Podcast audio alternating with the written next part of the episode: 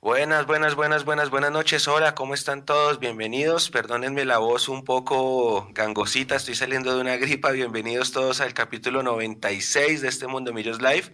Compañeros, preparen las corbatas para dentro de cuatro semanas que llegamos a los 100.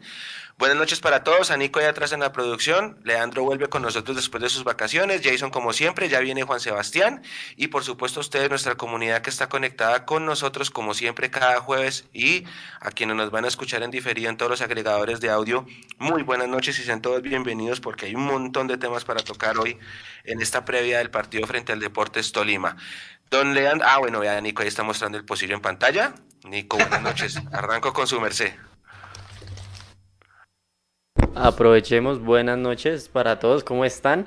Ahí les está mostrando el pocillo porque hoy vamos a regalar uno para, para alguno de nuestros seguidores que esté aquí conectado. Ahí en el chat alguna dinámica más tardecita, entonces muy atentos. Eh, un saludo compañeros y, y que empiece este tercer tiempo que viene bueno.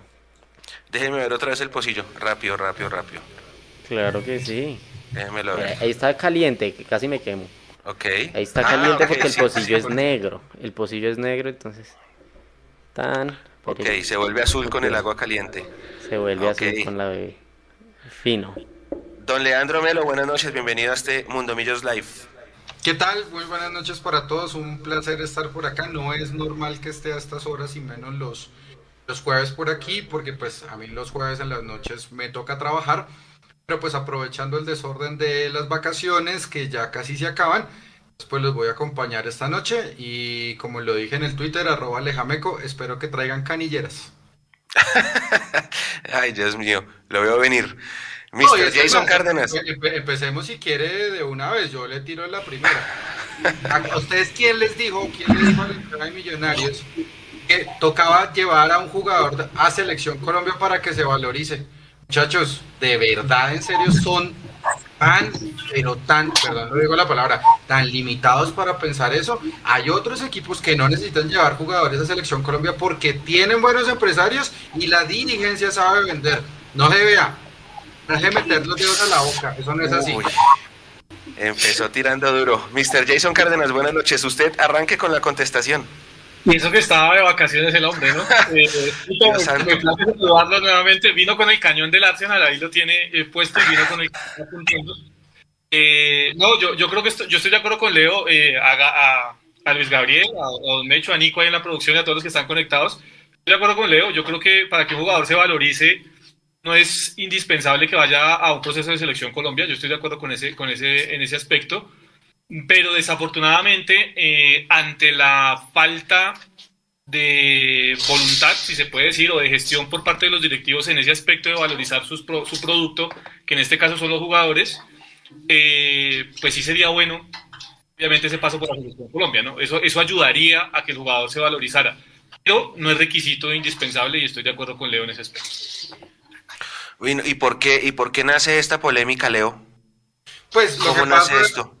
La, la polémica como tal nace porque Cristian Arango, quien en estos momentos está rompiéndola en Los Ángeles Fútbol Club en la MLS de los Estados Unidos, pues finalmente fue llamado a Selección Colombia. También hay teorías conspirativas que dicen que Reinaldo lo terminó llamando porque dijo, sí, yo soy hincha de Nacional en alguna entrevista. Entonces, pues por ahí, incluso usted me ha churrotó un meme de, de, de Chicho con la camiseta de Millonarios y el profe Reinaldo le dice que no, pero pues en la otra imagen dice profe soy hincha de Nacional y le dice bueno sí. La verdad eh, es demasiada fobia, demasiada tirria eh, con cosas que la verdad para mí, eso es opinión personal, si ustedes no están de acuerdo por supuesto que lo pueden expresar en el chat y demás. Eh, ir a Nacional no es requisito indispensable de ir a Selección Colombia. No todos los jugadores de Nacional están en Selección Colombia. Y es más, los jugadores extranjeros que están en Nacional no van a sus respectivas selecciones. Entonces es una polémica completamente innecesaria para, para, para mi punto de vista. Y repito lo mismo, no es indispensable ir a Selección Colombia única y exclusivamente para vender jugadores. Eso también se llama negocio, de que usted sepa vender. Y les voy a poner dos casos puntuales rapiditos. Pedro Franco en el Besiktas, que fue una venta, y Juan Camilo Salazar, que fue un préstamo. Esos Era una venta, ¿no? Era, y- era una- pero era, o sea, era una venta, pero terminó siendo un Sí. préstamo porque, Sí. ah, por, por- porque por negociar mal, Entonces Millonarios terminó devolviendo al jugador, quedándose con él y en este momento le está, por, por hablar de Salazar, está en Río Negro Águilas. Entonces, si la gente piensa, o por lo menos muchos hinchas piensan que yo no estoy de acuerdo con eso, ir a Selección Colombia los valoriza. Pedro Franco tuvo microciclo y Juan Camilo Salazar nunca fue llamado en selecciones eh, menores de 23 años. Entonces hay que vender bien, hay que tener buenos empresarios, hay que tener muy buenos contactos, muy buenos videos, un gran scouting, tener los mejores datos disponibles de cada jugador y tener mercado para venderlos. Y no, y no a cualquier mercado, o sea, no se pueden vender a Europa, olvídense. Eso toca venderlos localmente en Sudamérica y si acaso y si le va bien es muy descollante para México. Pero pues como nos gusta ver la liga eh, de la MLS por encima del hombro, como que esa ah, vaina sobrará. Qué pena muchachos, pero se los digo porque yo estuve eh, ahora en México, pues esas fueron mis vacaciones, vi la, la final de Champions de, de CONCACAF eh, entre Monterrey y América, pero bueno, si quieren después hablamos de eso, de espectáculo, de show, de organización y demás. Y el, y el Cruz Azul América estuvo buenísimo. Qué partido tan sabroso. No sé si lo vio. Uy, qué partido tan bueno, hermano. Lo ganó Cruz Azul en la última en un penal que dio el bar. Eh, yo, mi opinión del tema es que no por decir que es hincha de Nacional, por eso es el meme y bueno, y las risas y toda la cosa, pero lo de Cristian Arango sí se parece mucho a lo que pasó en su momento con David Machado. David Machado cuando estuvo acá era el mejor lateral de esta liga y creo que no tenía rival en esa posición y nunca lo llamaron a selección. Y después él se fue y apenas se fue lo llamaron. Sí siento yo que hay una cosa de la selección con Millonarios, eso para mí, lo he dicho toda la vida, eso no es un secreto, y sí pienso que algo pasa para que llamen tanto jugador de Nacional que a veces no merece ir, que a veces no merece ir, porque Nacional ha metido Orlandos berríos en convocatorias de selección las veces que ustedes quieran, para mostrarlos, porque eso creo que es un prerequisito de cierto empresario. No sé si funciona así, pero pareciera, y sí siento que va por ahí el tema. Ahora, a mí, Cristian Arango, eh, no me representa tampoco nada. Ustedes saben que yo soy de hincha de Millos, sino de un jugador, y menos después de lo que dijo, y él va a triunfar allá y le está yendo bien, pero ya fue. Pero sí siento que va por ahí el tema. Es algo muy parecido con lo de David Machado en su momento, y, y es, es mi opinión. No sé, Jason, ¿qué opina del tema de Arango? No, yo creo que lo de Arango se da primero porque creo que eh, ante la ausencia, digamos, de, la, de, poder tener a Juan Fernando Quintero por todo este lío que se le forma si se viene de China, a estar con la selección Colombia, eh, había un jugador que estaba rindiendo desde hace mucho tiempo que era Chicho Arango y, y con él que Reinaldo Rueda va a intentar suplir si se puede de alguna forma esa posición o ese cupo que tenía eh, asegurado Juan Fernando Quintero. Creo que va más por ahí que por cualquier otra cosa. Mm, sí, sí, digamos que, que queda la situación que una semana sale en esa entrevista y, dice lo que dice, que además ya lo sabíamos, ¿no, Mecho? Porque es que esto, esto no es un secreto, o sea, esto no es un secreto, nosotros sabíamos desde el primer día cuando vino Chicho Arango en, en otra hora eh, y firmó con Millonarios antes de irse para Portugal y demás, que era hincha Atlético Nacional. Y, y siempre, aquí siempre lo recalcamos, puede ser hincha de Mandrake, pero siempre y cuando acá venga y rinda y haga los goles y, juegue en favor del equipo, no me interesa de qué equipo es hincha, ¿sí? Es como, es como sacarse ese chip que teníamos antes, que no podía venir un jugador de Nacional o de Santa Fe a Millonarios porque era mal visto, que cómo iban a contratar a un jugador de Nacional o de, Santa Fe para venir a Millonarios. Eh, pues ahí está el caso de Giraldo, ¿sí? No me interesa de dónde venga, no me interesa de quién es hincha, si es hincha del Deportivo Tapita, si es hincha del Manchester United, no me interesa. A mí lo que me interesa es que venga y haga las cosas bien en Millonarios y eso fue lo que pasó con Cristian Arango, dejó un gran recuerdo. Eh, y producto de ello, de ese gran recuerdo que dejó Cristian Arango, pues muchos todavía, hay todavía muchas viudas de Cristian Arango por ahí en redes, porque después de 18 partidos todavía seguimos analizando eh, o, seguimos pensando que por qué no está Cristian Arango, ¿no? Yo creo que ya hay que darle la vuelta a la página de Cristian Arango, ya lo que fue con Cristian Arango fue con Cristian Arango, y empezar a pensar realmente en lo que son, o en lo que es importante para Millonarios, que son los cuadrangulares que están a tres fechas de llegar. Correcto. Está, señor. Una, una, pregunta respecto a lo de Arango. A ver. Digamos, el Chicho cuando llega a Millonarios viene de no jugar casi. ¿Correcto? Sí. En Millonarios la ropa le va, le va bien.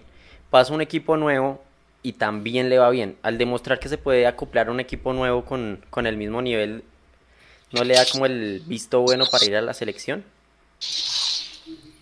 Yo puedo contestar eso. Por favor, Leandro. Nico, es muy sencillo. ¿Cómo? Está bravo este man.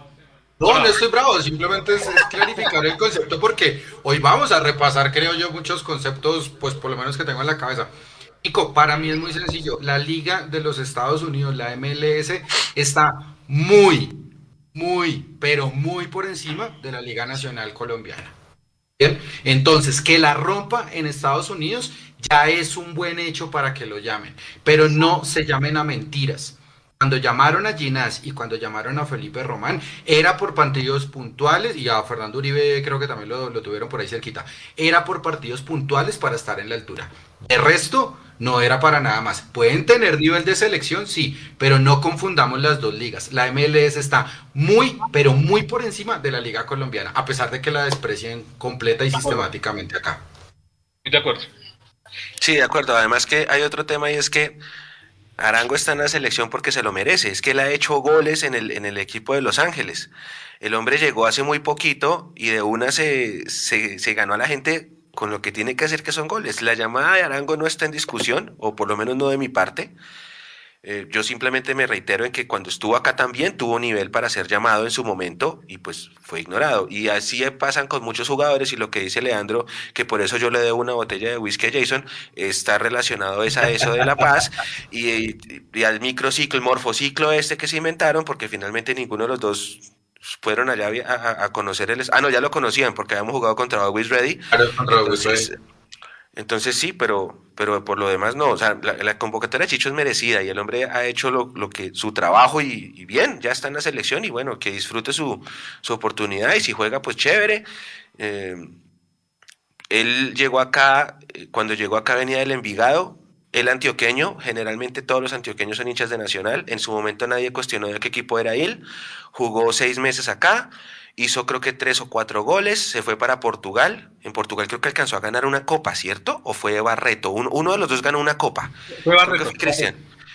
Ganó la copa, bueno, entonces fue, y jugó, tuvo poquitas chances, y después el Benfica dijo, no, pues devolvámoslo.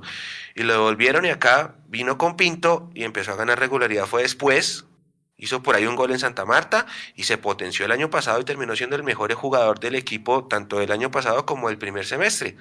Y ya fue. Y ya fue. Ahora, yo tengo una pregunta ya que Leo lo menciona y Jason lo potencia. Y bueno, y la gente en el chat está súper activa, primero con el debate y segundo con el pocillo que mostró Nico. Ahí ya los dejó antojados a todos. y yo al yo también estoy antojado ese pocillo. Eh, yo repito, los del equipo, Hugo es responsable porque él ya tiene todas las direcciones. Y si Hugo está conectado, Hugo está conectado. y luego la pregunta es los Oriental empresarios, Central Alta, Oriental Central Alta. Pero los empresarios son los mismos, ¿no? Es decir, eh, hay empresarios que, que, que, acá no. ¿Qué es lo que pasa con los empresarios? Porque ustedes lo pusieron en sobre la mesa, el tema de, de, de no vender bien. Yo, yo de los empresarios tengo dos lecturas, eh, Mechu. Uno, el empresario saca ojos, que, que, es el cuerpo pues, del fútbol, que quiere únicamente exprimir al jugador y exprimir a los equipos a cualquier lugar. Esos hay muchísimos. Y yo creía que son la mayoría. Y hay otros, y voy a poner dos casos puntuales que se me vienen a la mente en este momento, que son Lucas Aramillo, ex Santa Fe y demás, pero es uno que apuesta bien por llevar bien a sus jugadores. Eh, hay casos, obviamente, donde se puede ir de, de, de, madre todo, pero, pero apuesta bien. Y el otro es Diego Torres, que es el empresario, entre otras, de Rosales y Edgar Guerra, Millonarios. De, de, esos dos jóvenes. Cuando usted mira, para aterrizarlo en Millonarios, lo que son Edgar Guerra y lo que, son, y lo que es Rosales, eh, usted entiende que hay jugadores que están bien llevados y que cuando están bien, bien acompañados, eh, evidentemente tienen, más cerca el éxito que, el fracaso, como le ha pasado a muchos otros jugadores. En ese caso, creo que son esas dos, no sé si Leo comparta conmigo, son esas dos vertientes en cuanto al tema de los, de, de los empresarios. Ahora, si usted me lo pregunta a mí, con toda la data, con todos eh, los números que se manejan en Internet, plataformas y demás, eh, si yo soy jugador de fútbol, no me fijo en un empresario. Me firmo, yo me fijo en mis números y en los números de los equipos que están interesados en mí para ver a dónde me conviene ir realmente. Porque eso es lo que tienen que mirar. No es el negocio de vamos a mandar a John Duque a jugar al San Luis de México, un equipo que pelea descenso, un equipo que llegó a dirigir Lionel Rocco, ya sabemos quién es Lionel Rocco, para los que no acuerdan, el extranjero de Santa Fe, que sabemos de qué tipo de calaña es el, el hombre, eh, y lo mandamos a dar la guerra que él mire si se puede acoplar o no se puede acoplar. No, si yo soy jugador de fútbol, miro mis datos y miro los datos o miro a qué juega cada equipo y a dónde puedo ir para que me rinda más. Creo que eso lo hizo el monito este belga del, del City, de, de Bruyne. De Bruyne. Exacto, De Bruyne lo hizo y, y, yo creo que eso es lo que va a mandar de aquí en adelante el tema de la data, porque para eso está esto. Efectivamente, yo creo que por ahí va a ir el tema más hacia adelante. Yo, yo empiezo, empiezo de lo último para, para ir a, a, al modelo. Eh, el, caso de Kevin De Bruyne es un caso muy, muy, muy particular y, y también viene, que primero, no hay que decirnos mentiras, es un muchacho completamente educado, es un muchacho formado, posiblemente profesional o universitario. ¿Eso qué quiere decir? Acá por lo menos en Colombia todos sabemos que el 90% de los jugadores en Millonarios o en Alianza Petrolera o en Leones o en donde quiera vienen de la pobreza. Y cuando ese tipo de jugadores vienen de la pobreza y no tienen una buena formación académica, por lo menos un bachillerato o incluso algunos semestres de universidad, yo no creo que ellos estén muy pendientes de revisar precisamente ese tipo de datos y por eso los acompañan esos dos tipos de empresarios, o el empresario Lucas Jaramillo o el segundo empresario que usted decía, eh, querido Jason. Ahora, para mí el problema no es de empresarios, para mí el problema es de política de club deportivo. ¿Y eso qué significa? El club deportivo, o sea, Millonarios, Azul y Blanco, tiene un director deportivo. Y si sabe Millonarios, y en estos momentos, creo que ustedes lo escucharon en la, en la entrevista que, que dio a los amigos de En la Jugada el, el señor eh, Gustavo Serpa, y él decía, hay muchos jugadores, hay muchos, interes, muchos equipos interesados en nuestros jugadores, si se llegan a ir ya veremos, pero la idea es mantener la base. Eso le dice mucho de la política deportiva, por lo menos de Millonarios. Si los vamos a pasar por Selección Colombia, creo que va a ser mínima la posibilidad de que Gustavo Serpa y Azul y Blanco puedan vender jugadores, porque eso no pasa y los negocios hablan por sí mismos. Segundo, cuando el jugador es un poco más letrado y puede tener ese tipo de posibilidades, incluso decide, yo quiero que me entrene tal director técnico. No decide ni siquiera por clubes, porque usted puede querer el Real Madrid, pero si usted no lo quiere en el Real Madrid, después lo terminan prestando, no sé, en el Legia Varsovia, pues creo que usted va a tener un retroceso en su carrera. Y tercer punto, como no hay una política de club y no tenemos un director deportivo del que se escuchen muchas cosas, es muy difícil que los chicos de millonarios como Juber Quiñones, como Edgar Guerra, como Diego Abadía, como todos los jóvenes que usted se pueda imaginar, puedan salir a los clubes que realmente deberían potenciar al club. ¿A qué me refiero? Si los va a vender millonarios, pues se reserva una opción de compra de recompra y me imagino que va a cobrar por derechos de formación. Es ahí donde el club hace valer toda la inversión que hizo por estos muchachos. Es el club el que debe guiar a estos muchachos. Es el que les debe decir, creo que puede ser por acá, y no solo por el tema negocio, sino también para que ellos crezcan como profesionales. Porque si salen a otro club es porque tienen más cosas que aprender. Y no solamente es el dinero, porque para eso, pues ya lo dijeron ustedes, están los empresarios. Es política deportiva de club. Me parece que va por ahí. Claro, pero es que también hay que sumarle el hecho de que, por ejemplo, el tema de Duque, que Duque es una persona estudiada, graduada de ingeniería, y Duque se va es porque se acaba el contrato. ¿Se Correcto. acuerdan? Correcto. Duque se va, ah, se me acabó el contrato, ¿qué hacemos? Eh, ubícame en un equipo, yo quiero jugar en el exterior. Te tengo San Luis de México. ¿No hay más opciones? No, hágale, vámonos. Y ahí Oye, está, decide, ahí jugó, ¿no? Y, y, exacto, y, y, es más, salió, creo que salió reemplazado la última fecha por lesión, a los 18 minutos, no recuerdo por qué fue que salió reemplazado, si ustedes lo saben, pues le agradezco. Pero, pero mire una cosa, ese caso muy puntual de John es algo muy bueno y que dice mucho de él. No solamente basta con tener muchos estudios y con ganar mucho o poco dinero, es que él también entiende a dónde está yendo, sabe que está en el exterior y él mismo entiende el valor del sacrificio para poder llegar a otro tipo de club. Él sabe que le va a tocar remar porque tiene esa condición personal de ser mellador, de ser batallador, a mí nadie me regaló nada y lo quiero hacer de otra manera. Son caminos, son caminos muy diferentes para cada jugador. Acá hay una discusión en el chat de la MLS. Yo estoy de acuerdo con lo que dice Leandro. Para mí la MLS está, pero años luz por encima de nuestro fútbol colombiano. Lejísimo, años luz. Lejísimo. Y creo que nosotros tenemos lo mismo la Liga de Ecuador. Lo que pasa es que nosotros a veces vemos todo por encima del hombro, así, así, las, las ligas eh, como si fueran inferiores. Y no, hay ligas mucho mejores que la nuestra y nosotros nos quedamos con el cuento de que nos vendieron la quinta mejor liga del mundo. Permítame saludar en este momento al profe Salomón Suárez, a todos los jugadores del equipo Millonario Sub-15 y por supuesto también a las familias que estuvieron allá acompañando al equipo en San Jerónimo, Antioquia, el pasado domingo en el partido contra Talentos Envigado. Perdimos 3-0, pero es que estábamos jugando en una cancha sintética a 40 grados de sensación térmica. Entonces, ahí yo le aprendí al Cone, que estaba relatando el partido en nuestro Facebook Live, esta yo no me la sabía, que cuando se juega en esos terrenos tan calientes, obviamente los pies se ampollan más, tienen más forma de apoyarse, entonces que, que, se pone una toalla higiénica debajo. Yo esa no me la sabía, es un, es un consejo nuevo. Todo se aprende. y entonces... ahí le meto la, a nosotros tocó, cuando yo, cuando yo estuve en Canteranos, nos tocó ir a jugar un partido al Caquetá. Y en el Caquetá el calor, pues ustedes saben que es tremendo. Eh, en solo calentar, porque digamos, el profe Treviño les dijo como, vamos a hacer el calentamiento y ahorita nos acomodamos el tema de, de guayos y demás para, para tratar. Eh, cinco minutos de calentamiento y ya habían seis, siete pelados con ampollas en la cancha sintética, porque obviamente el calor que, abriga el caucho, no sé si será el caucho, será como tal el material sintético, es tremendo. La solución a eso es lo que dice el CONE, está, está en toda la razón, una toalla higiénica para cada uno. El guayo, entre el guayo y, como, como si fuera una, como si fuera una almohadilla, ¿sí? Si fuera la plantilla, por así decirlo. ¿sí?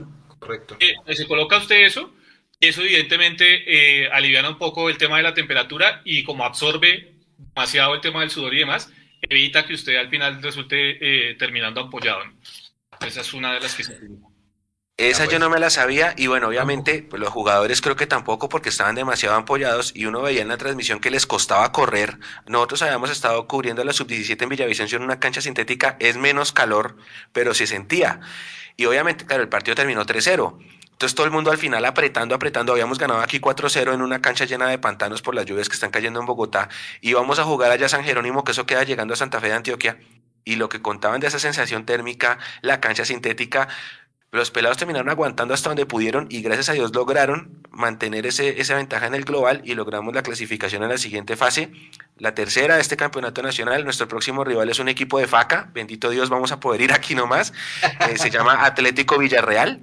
El partido de ida es este domingo en Excoli, nosotros somos locales, eh, creo que es a las 12, todavía no está 100% confirmado pero pues si ustedes no van a ir a Ibagué, hinchas que están con nosotros y quieren ir a acompañar a los pelados, los invitamos, allá van a estar la CONE y el CONE haciendo la transmisión de ese partido.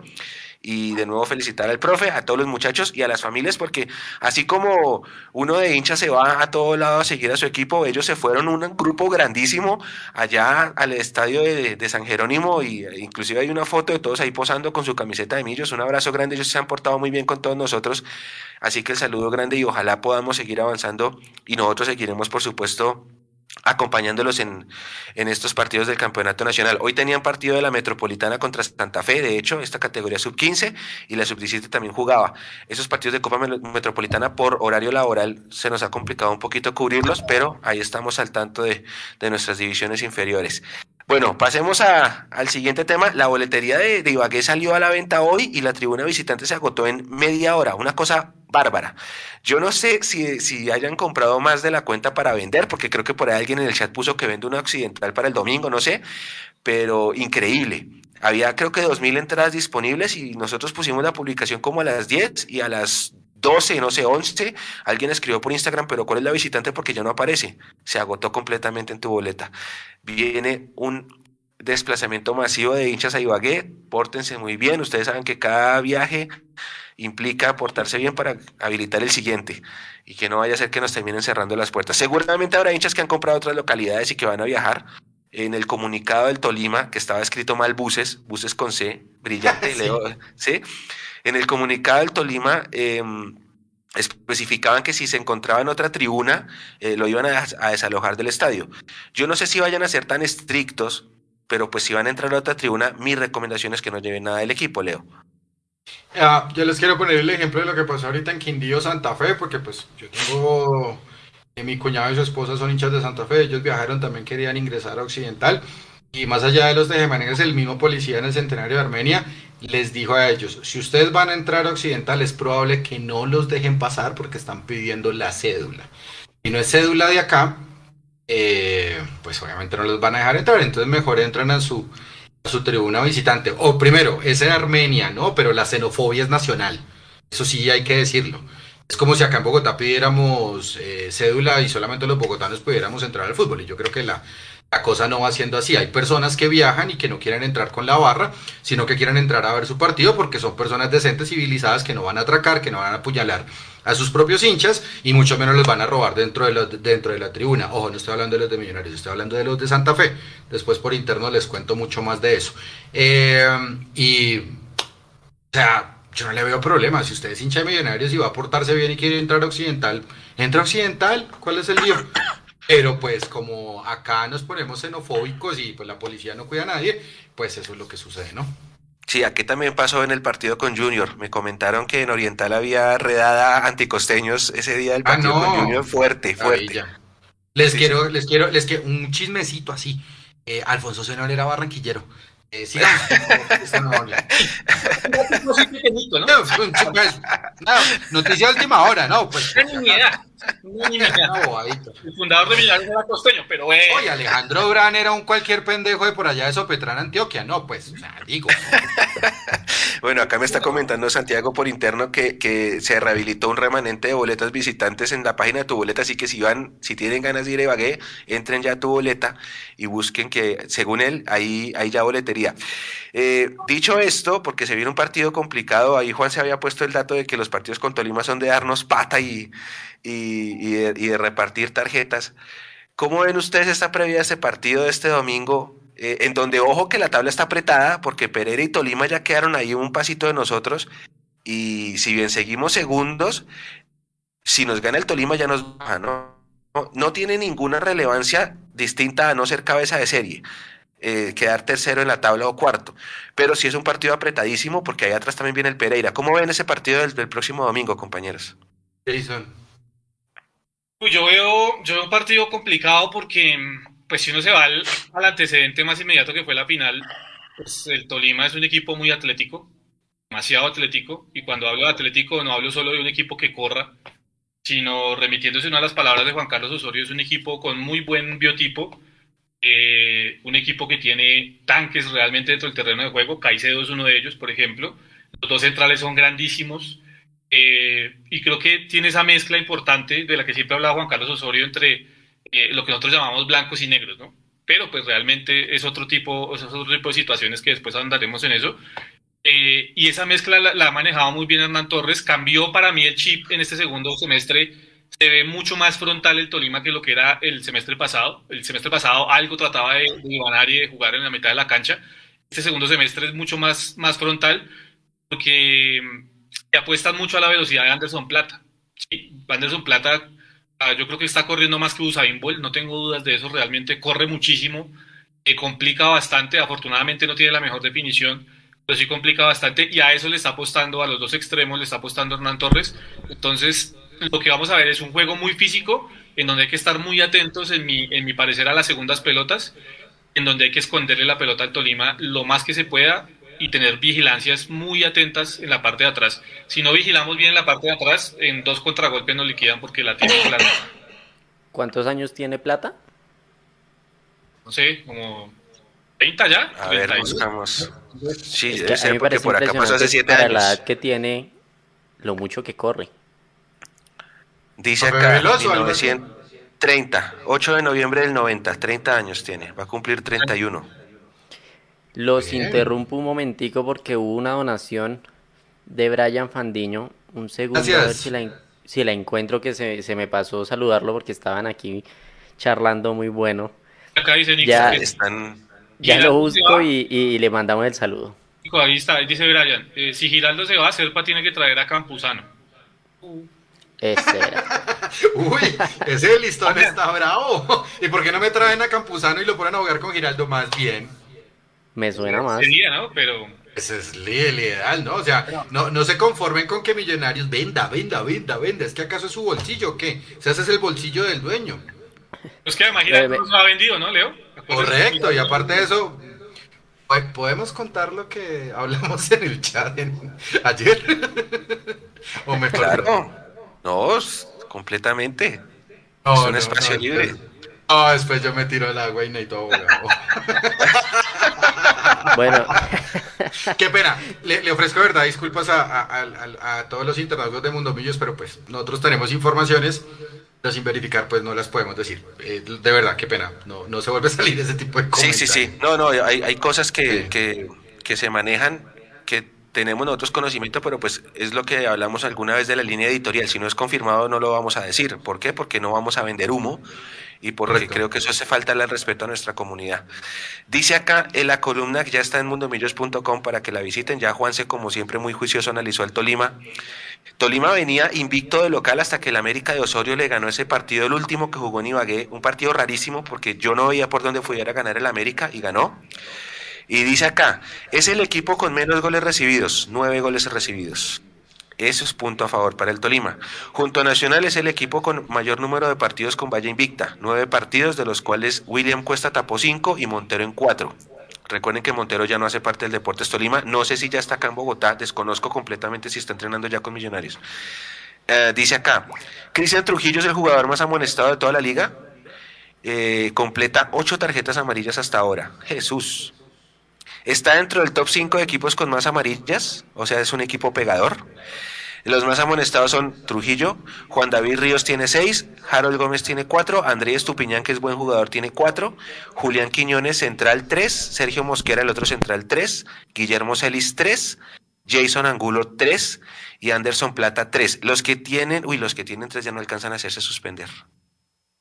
Ah, no, sí, se sacaría. No, sí, se sacan la cuarta y la quinta la, siguiente semana y descansan en la última. Ah, en la penúltima. O sea que seguramente, sí, seguramente los dos centrales, Anderson Plata eh, y de pronto Estupiñán y Harold Gómez, si, si juegan, y Celis también, se van a hacer amonestar. Dice acá, Tolima es el, eh, ¿qué? Tercer mejor local. Ah, no, octavo mejor local, perdón, con 15 puntos de 24, 62.5%, 4 victorias, 3 empates y la derrota contra el América. Le ganó al Pereira 1-0, al Pasto 1-0, al Envigado 2-0 y al Huila 1-0.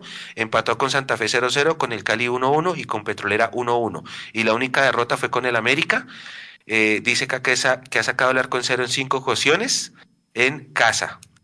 Y a la campaña de local se le suman las dos victorias y un empate en la Copa, en donde salió eliminado por el Pereira eh, por penaltis. Le ganó a Río Negro y a Equidad 2 a 0 y 1 a 0 y empató con Pereira sin goles. Ese es el Tolima, Leo. ¿Cómo, cómo abarcar este partido del próximo domingo?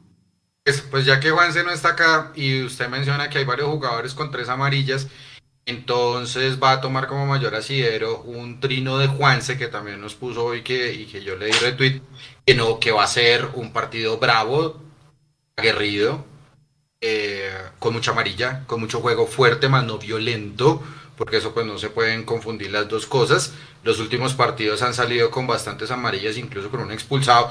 Y quiero volverme a, lo último. Los últimos dos partidos que nosotros jugamos contra Tolima, contra Tolima fueron las finales, ¿vale? Sí. Esos dos partidos de finales, si bien Hernán Torres y ellos y Juan Fernando Caicedo no nos cogieron con una correa y nos sacaron a pasear, pero pues fue algo parecido sin demeritar obviamente todo lo que hizo Millonarios al llegar a una final, pero pues una cosa es llegar a la final y otra cosa son jugarlas. Creo que Tolima es el, para mí, uno de los equipos que ahorita entró en un bache terrible, antes de perder con América había empatado dos y el último también lo, lo empató. Se entró en un bache de cuatro o cinco partidos, de cuatro partidos, perdón, donde no, no ha obtenido victoria. Pero eso no quiere decir que Tolima, así como dice Jason, sea un equipo físico o que sea un equipo que le corre, eh, plata corre, eh, es un equipo que tiene mucho criterio del balón. Creo que el arquero que está supliendo ahorita a, Álvaro Montero es un muy buen prospecto, es decir, tienen en la, la banca, tienen eso. También creo que Tolima, eh, ¿cómo? No, nadie está hablando, perdón, escuché ahí un, un ruido. Creo que Tolima, no solo en, en, los suplentes y por la, por la mano de Hernán, tiene que resarcirse de esos cuatro, de esos cuatro eh, partidos en donde no ha podido ganar y pues la mejor, eh, qué mejor aliciente que es ganarle a Millonarios en, Ibagué. Y Ibagué también ha sido una plaza muy compleja para, para Millonarios, no solamente ahora, sino también desde, desde hace muchísimos años. Entonces pues eso juega la estadística en contra. Yo que espero para el partido con Tolima, no solamente el juego fuerte, también espero un buen árbitro, eso también es fundamental, porque va a haber zapato, lo va a haber Eh, no sabemos todavía el partido si va con bar o no va con bar. Me imagino que va, sin bar, va sin bar. Va sin bar. Va sin bar. Lástima, lástima que no, que no haya bar. Eh, creo que el juego de Millonarios tiene que ser lo completamente opuesto a que lo que le pasó con Equidad. Hay que arriesgar y hay que pegar más. ¿Vale? Porque no podemos ser un equipo inocente.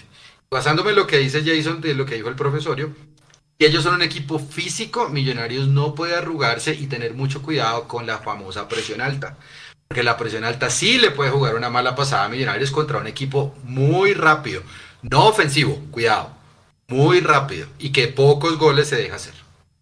Sí, es complicado, es complicado. Ahora, si nosotros somos un equipo al que le cuesta generar ocasiones y vamos a enfrentar a un equipo que se defiende muy bien, ahí va a estar el gran reto, sobre todo Leo, por lo que usted mencionaba, una cancha que es dificilísima, que si uno mira los números de la historia, todavía creo eh, tenemos superioridad, pero desde 1988 que ganamos nuestra estrella 13 a hoy, 2021, hemos ganado en el 89, en el 97, en el 2012 y en el 2013. Ah, y en el 99 Nacional que fuimos locales en cancha prestada. Cinco veces en todo ese, ¿en cuánto? 30 años.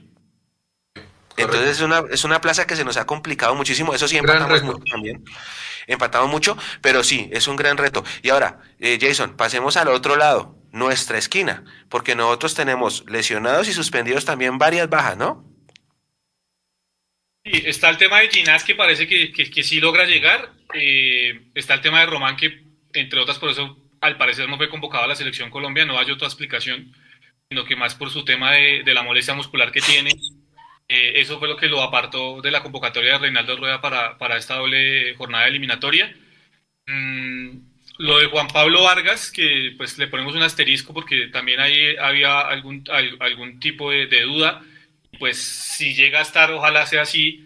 Eh, lo, que, lo que tengo entendido es que viajaría inmediatamente después del partido para estar con su selección. No vamos a tener a Daniel Ruiz porque también Leo presenta algún tipo de molestia muscular en el solio, que me parece estas, así como yo he dicho en muchas ocasiones que parece que se han apresurado algunos jugadores, esta se la tengo que aplaudir tanto al cuerpo médico como al técnico de Millonarios, que si hay una lesión fregada, eh, para mí son dos. La pubalgia, que es una cosa que a usted le da difícil de cuidarse, difícil de recuperarse, y está el solio que parece que ya cicatrizó todo y al final no ha cicatrizado nada y usted sigue y sigue recayendo. Entonces, en ese aspecto yo sí creo que, eh, que, está válido el tema por parte de los, de los de, del cuerpo médico y del cuerpo técnico de, conservar a Daniel Ruiz. Y no sé si se me escape algún otro, pero si van a ser cuatro o cinco eh, o bajas que va a tener Millonarios en ese partido frente al Tolima, que vuelvo a insistir, ante un equipo no solo físico, Leo, porque cuando hablamos del físico es ese equipo que corre, ese equipo que ahoga y demás, sino lo atlético, es ese equipo que choca, es ese equipo que por su biotipo al final de cuentas termina superando al otro rival, que fue como nos superaron en la final. Eh, eh, con algo netamente atlético, no fue, no fue con nada más, no fue con más... Y, jugando bien, también hay que decirlo. No, sí, pero no fue un equipo supremamente superior a Millonario ni más. Yo creo que, acuérdese de ese cambio que hace Hernán Torres eh, comenzando el segundo tiempo, con, ese, con ese acomodó absolutamente todo porque ese cambio movió tres jugadores dentro del terreno de juego con eso al final, eh, pues digamos, atléticamente se terminaron eso, eso, se llama, eso, se llama, jugar bien, y ahorita, ahorita vamos a discutir eso. Eso se llama jugar bien. No es culpa, no es culpa, de, Hernán Torres, bien por el que lo hizo. Eh, yo vuelvo al tema, todas las formas son válidas, para mí todas las formas son válidas, y por eso hago énfasis en esto. Millonarios no puede caer en la trampa de querer ir a disputar segundas pelotas porque seguramente vamos a terminar perdiendo con el Tolima. eso yo creo que Si nosotros somos inteligentes, hacemos circular la pelota, tenemos líneas de pase, y vuelvo a decirlo, cuando tengamos el equipo arriba en bloque, ojalá eh, en campo del, Tolima, tenemos las vigilancias bien atrás, eh, con un estilo en la mitad de la cancha equilibrando, y con los dos centrales muy atentos a los movimientos de Plata, y se me va el nombre del otro, que creo que es Hernández, eh, el otro que está jugando por ese costado. si estamos atentos a los movimientos de ellos dos, seguramente vamos a, a poder controlar mucho eh, la, la, apuesta ofensiva que tiene el Tolima, que es esa. Básicamente, transición rápida, defensa-ataque y el pelotazo a las espaldas de los laterales. Eh, lleva cuatro partidos sin ganar el Tolima. Empató con Pereira, que lo sacó por penalti. Se empató con el Medellín allá en Medellín. Perdió con el América y empató con Águilas. La última victoria fue en el clásico ante el descendido Huila 1 a 0. Y de los últimos nueve ganó dos nomás, porque había empatado con Cali, empató con Patriotas, empató con Santa Fe, empató con Pereira por Copa y le había ganado al Once Caldas en Manizales. Ya que también es un equipo que viene como en una curva descendente, sin embargo, sin embargo, en la tabla de posiciones aparece tercero a dos puntos apenas de Millonarios, así que no hay que descuidarse. Ustedes preguntaban la formación. Dice así, cuesta en el arco. La formación que ha usado más o menos base y la última del equipo de Hernán Torres, a quien yo quiero mucho por más de que nos haya ganado la última final. Mm, Castrillón por la derecha, Angulo y Mosquera centrales y eh, o Julián Quiñones que tiene tres amarillas, yo creo que va él y se hace amonestar y Angulo por izquierda. Doble cinco con Trujillo y Ríos que son los dos patabravas. Más adelante Anderson Plata por la derecha, Cataño enganchando y Junior Hernández, eh, Jason creo que lo mencionaba por la izquierda. Y adelante Juan Fernando Caicedo que nos hizo los dos goles de la final. Está en el banco Albornoz, buen jugador. Guillermo Celis, buen jugador. Joandri Orozco, buen jugador. Este André Estupiñán es buen jugador. Y Gustavo Ramírez, el, paraguayo. Es una buena nómina la del Tolima. Y, y sí estoy de acuerdo con ustedes. Lo nombró. Señor. Juan Pablo Nieto, usted lo nombró, el, que, el, el joven que estaba en Nacional. No, pero hace parte de ese plantel también. Él, creo que va a jugar este, este domingo. Oiga, le, tengo una, pues una pregunta para también para los internautas y para ustedes. ¿Cuál es la nómina más costosa entre Tolima y Millonarios? La nómina. La del Tolima. Uy, no sé. Venga, miramos qué dice Transfer Market. Pues aquí no, la, la tiene tengo. que ser la del Tolima. Claro, a ver, la, la, nómina del Tolima vale 70 millones de euros, la de Millonarios 37. Claro, claro, claro. Es que esto es, yo Estoy de acuerdo con lo que dijo Gustavo Serpa en que nuestra nómina no es mala.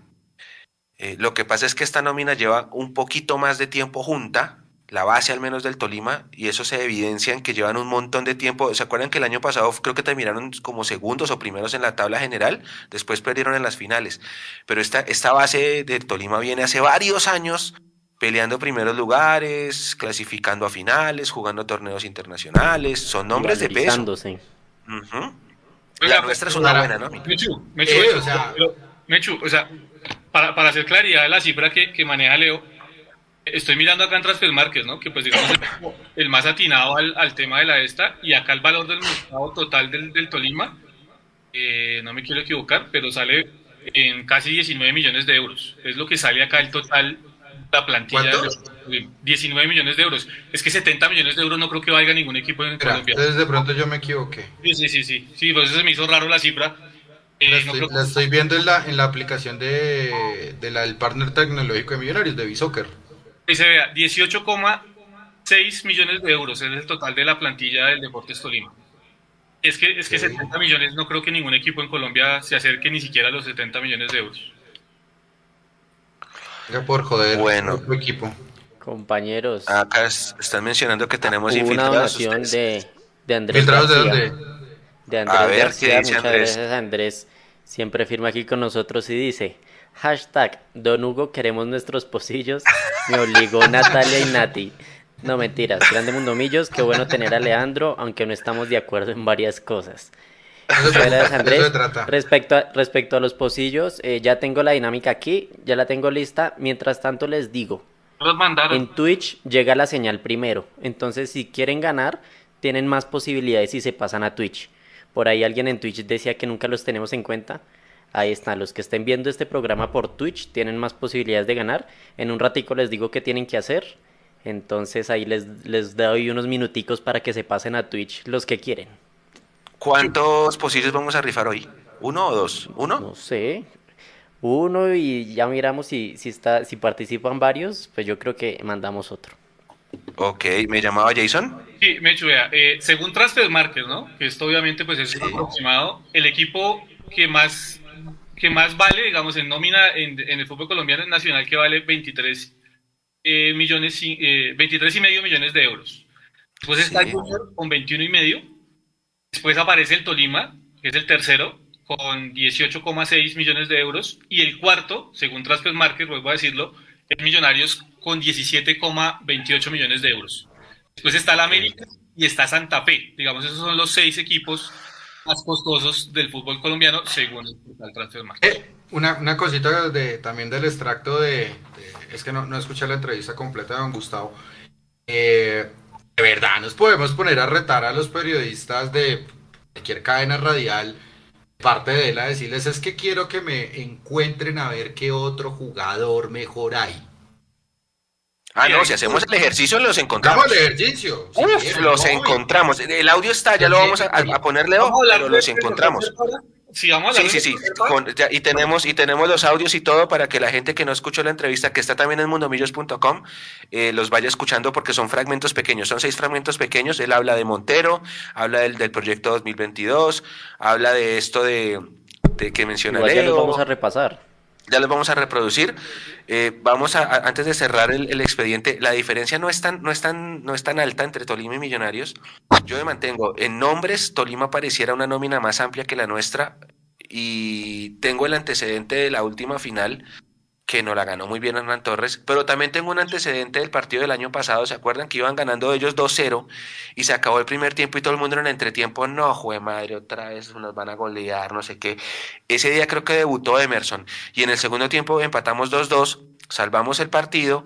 Y fue una buena presentación, un buen segundo tiempo del equipo de Gamero. Entonces, como que yo tengo esas dos antecedentes y, y hay que jugarlo, hay que jugarlo. Es un equipo, eso sí, muy fregado, muy físico. Eh, a mí me gusta cómo juega el Tolima particularmente, pero bueno, vamos a ver qué, qué nos ofrece este partido.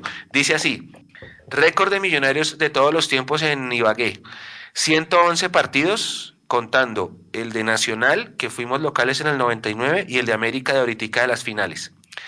33 victorias, 44 empates y 34 derrotas. Muy parejito, pero como les digo, desde 1989 solo hemos ganado sí, cuatro veces. Cuatro veces. Entonces, por eso se nos ha vuelto tan hostil esa cancha que queda aquí nomás a tres horitas de Bogotá. ay, eso, eso también, ¿dónde fue que vi ese, dónde fue que vi ese trino? Lo voy a buscar. Entonces no crean también muchos hinchas de millonarios, y ahorita les, les paso el trino, no crean muchos hinchas de millonarios que porque usted hizo la fila virtual en tu boleta, se pegó el viaje, se fue con 40 muchachos en un bus, y porque usted es hincha de millonarios y porque se llama millonarios, el equipo tiene que ganar. Sáquense eso de la cabeza. Porque eso también pasó en el partido con, con Equidad. Alguien, si no estoy mal de Bucaramanga, una cuenta de Bucaramanga, dijo, pero todo este viaje que nosotros nos estamos pegando para verlos perder, perdón, ¿en qué momento ganar se les volvió una obligación? ¿Es que acaso Millonarios gana todo? Por favor, de verdad, aterrícense un poquito, porque es que esto es un juego. Y cuando es un juego, no porque usted viaje más, viatique más, vaya al exterior, yo no lo vi en San Pablo, el equipo no tiene que ganar y no está obligado a ganar. Depende de lo que usted quiera ver. Y bueno, lo hablaremos ahorita más adelante si le parece bien. Sí, Leito, porque es que en esa misma línea yo recuerdo eh, que aquí varios de nosotros, o bueno, varios de ustedes insistieron en que Millonarios tenía la obligación de por lo menos repetir final. Eh, Yo dije entonces, eso. Exacto, no hay que contradecirse, porque cuando decimos Millonarios no tiene la obligación de ganar Sí, sí, sí, contra de la equidad. De no acuerdo, podemos tienes toda la razón porque yo, yo reconozco mi error, Jason. Sí, de acuerdo. Exacto, exacto, Leito, porque es que no podemos decir, Millonarios no tiene la obligación de ganar contra Equidad en Bogotá, eliminado, una, una Equidad eliminada jugando horrible, de, los, de lo más horrible que he visto en los últimos tiempos. sí, sí. Eh, pero sí, sí le, sí le decimos eh, a Millonarios y le tiramos el barco diciendo tiene que por lo menos repetir final. Que hay que tener esa, esa misma línea. O sea, yo entiendo lo que quiere decir Leo. O sea, es fútbol, hay que jugar los partidos, se puede ganar, se puede perder, se puede empatar, estamos de acuerdo en eso. A mí que pierda en esta situación donde ya estamos clasificados y demás, no es lo que me deja preocupado, Leo.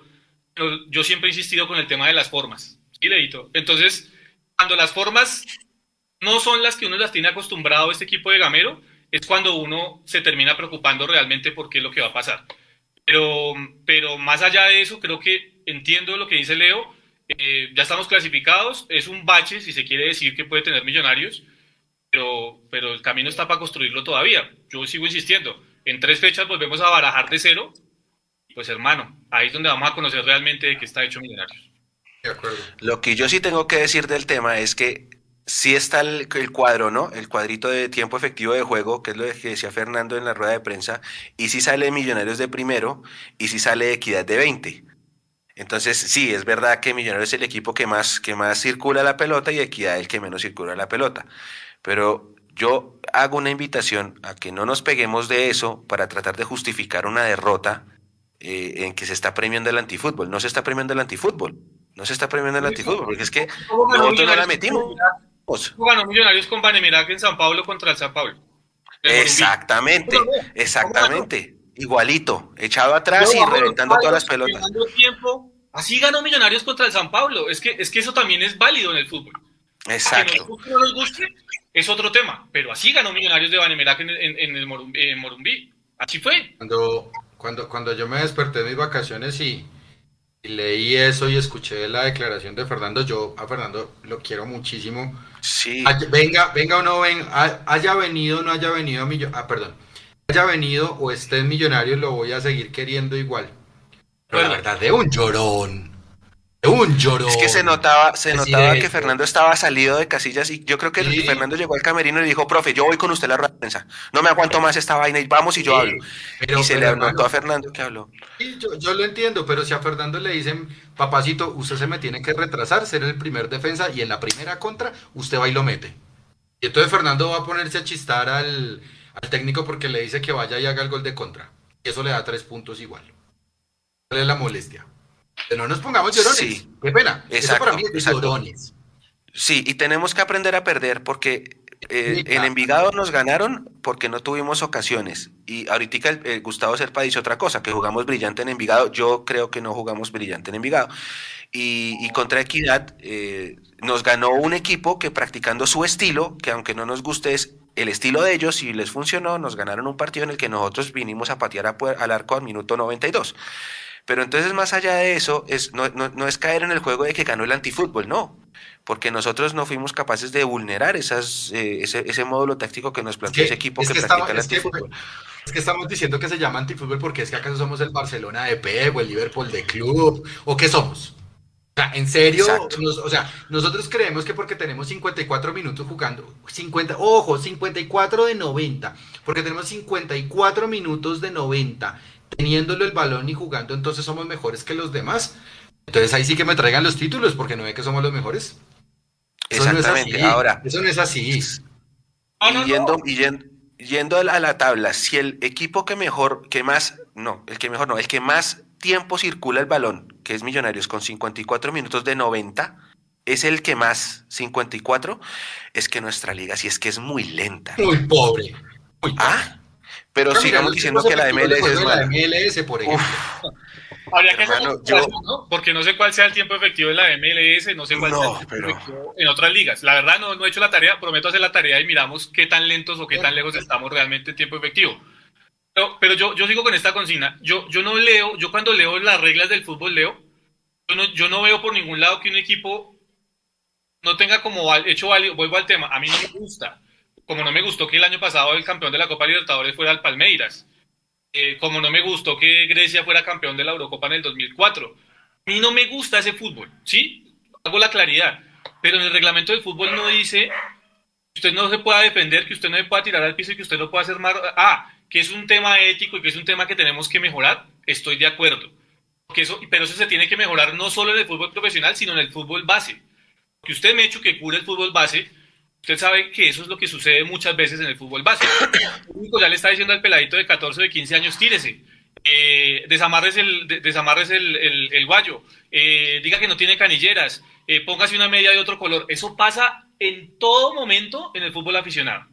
Entonces, si no, si no corregimos, que yo esto siempre lo he dicho acá, si no corregimos desde allá, va a ser muy difícil que nosotros exijamos que corrijamos desde, desde este otro lado.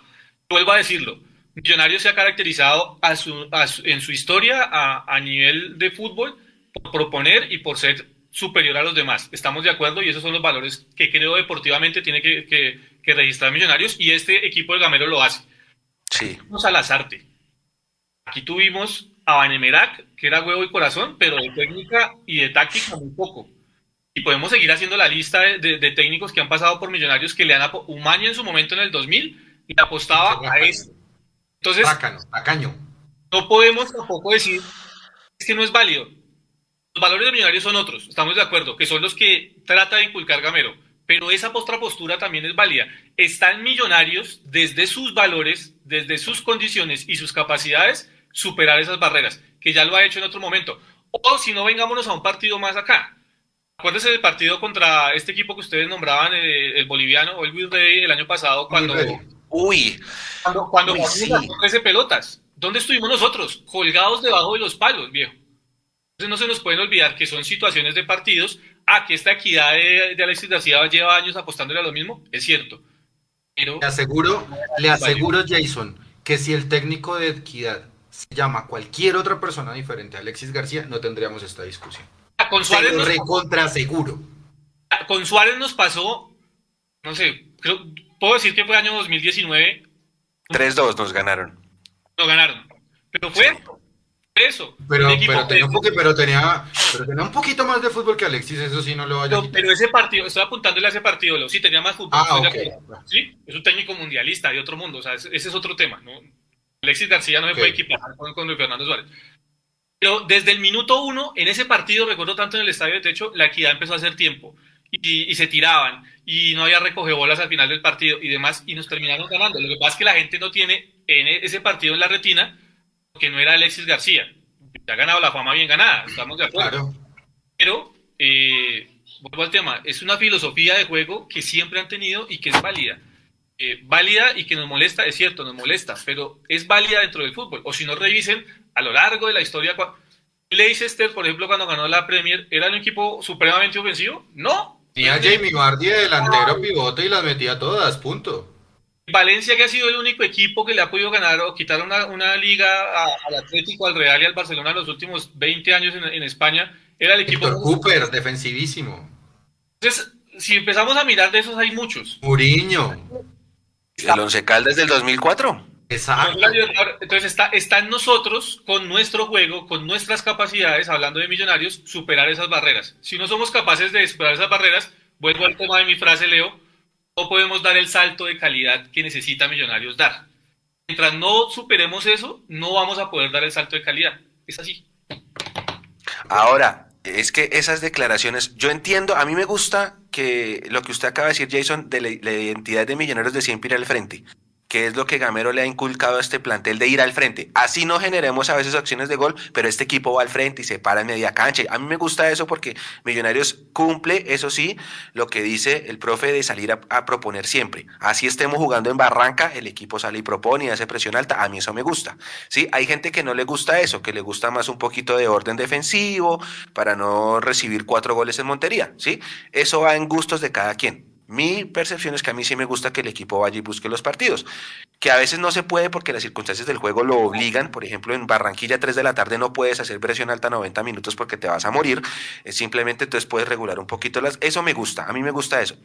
Lo que no me gusta es que si un día perdemos con un equipo que se para atrás con un doble 5 y que se tira al piso porque pues está, hace parte del juego y nos gana, pues no salgan a, a decir pues que se está premiando el antifútbol solo porque ese equipo tiene menos tiempo efectivo de juego. Es que eso sonó como cuando yo jugaba con mi hermano FIFA y él me ganaba y yo apagaba el Nintendo.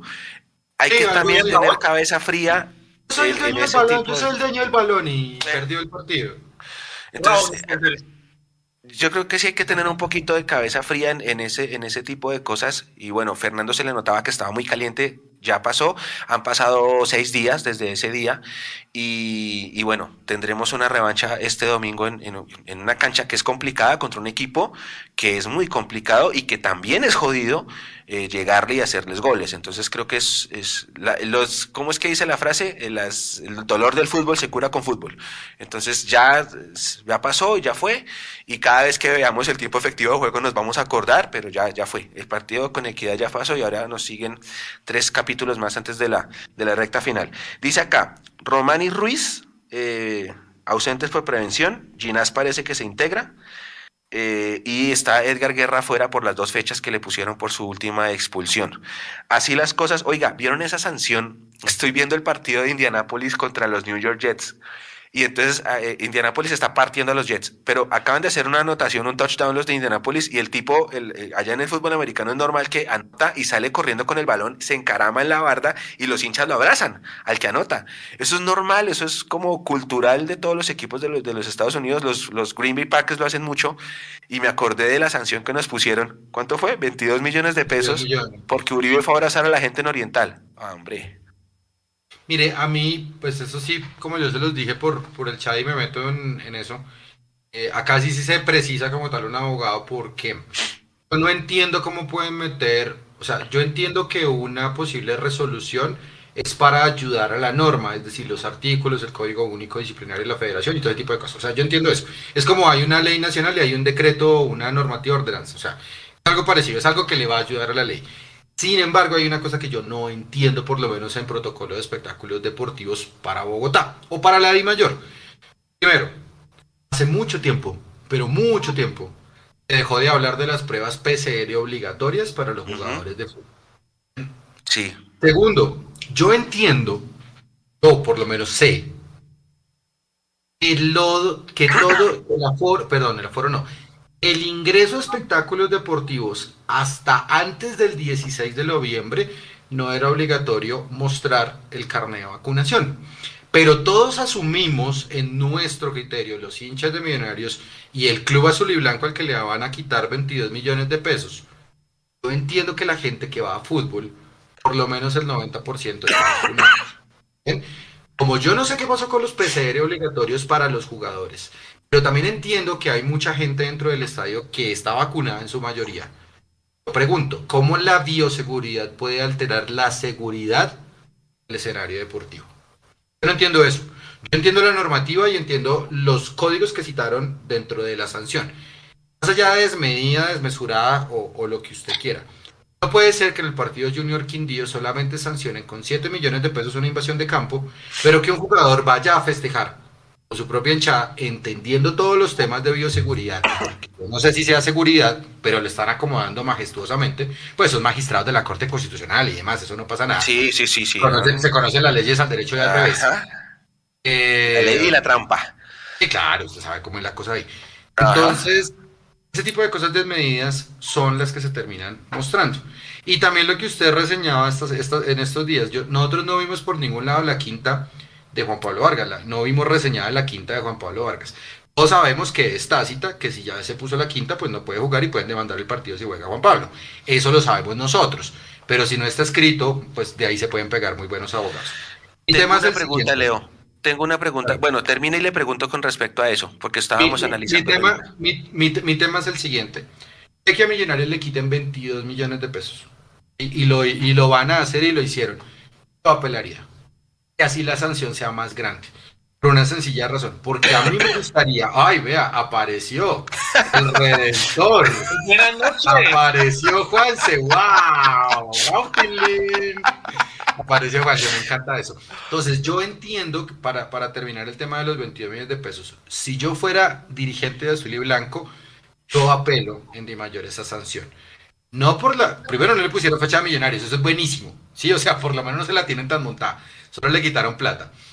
Pero dígame cómo es que una normativa que dice bioseguridad implica la seguridad del escenario deportivo, cuando la seguridad en escenarios deportivos trata de todo menos de ir a celebrar con la tribuna. Ahí se las dejo picando.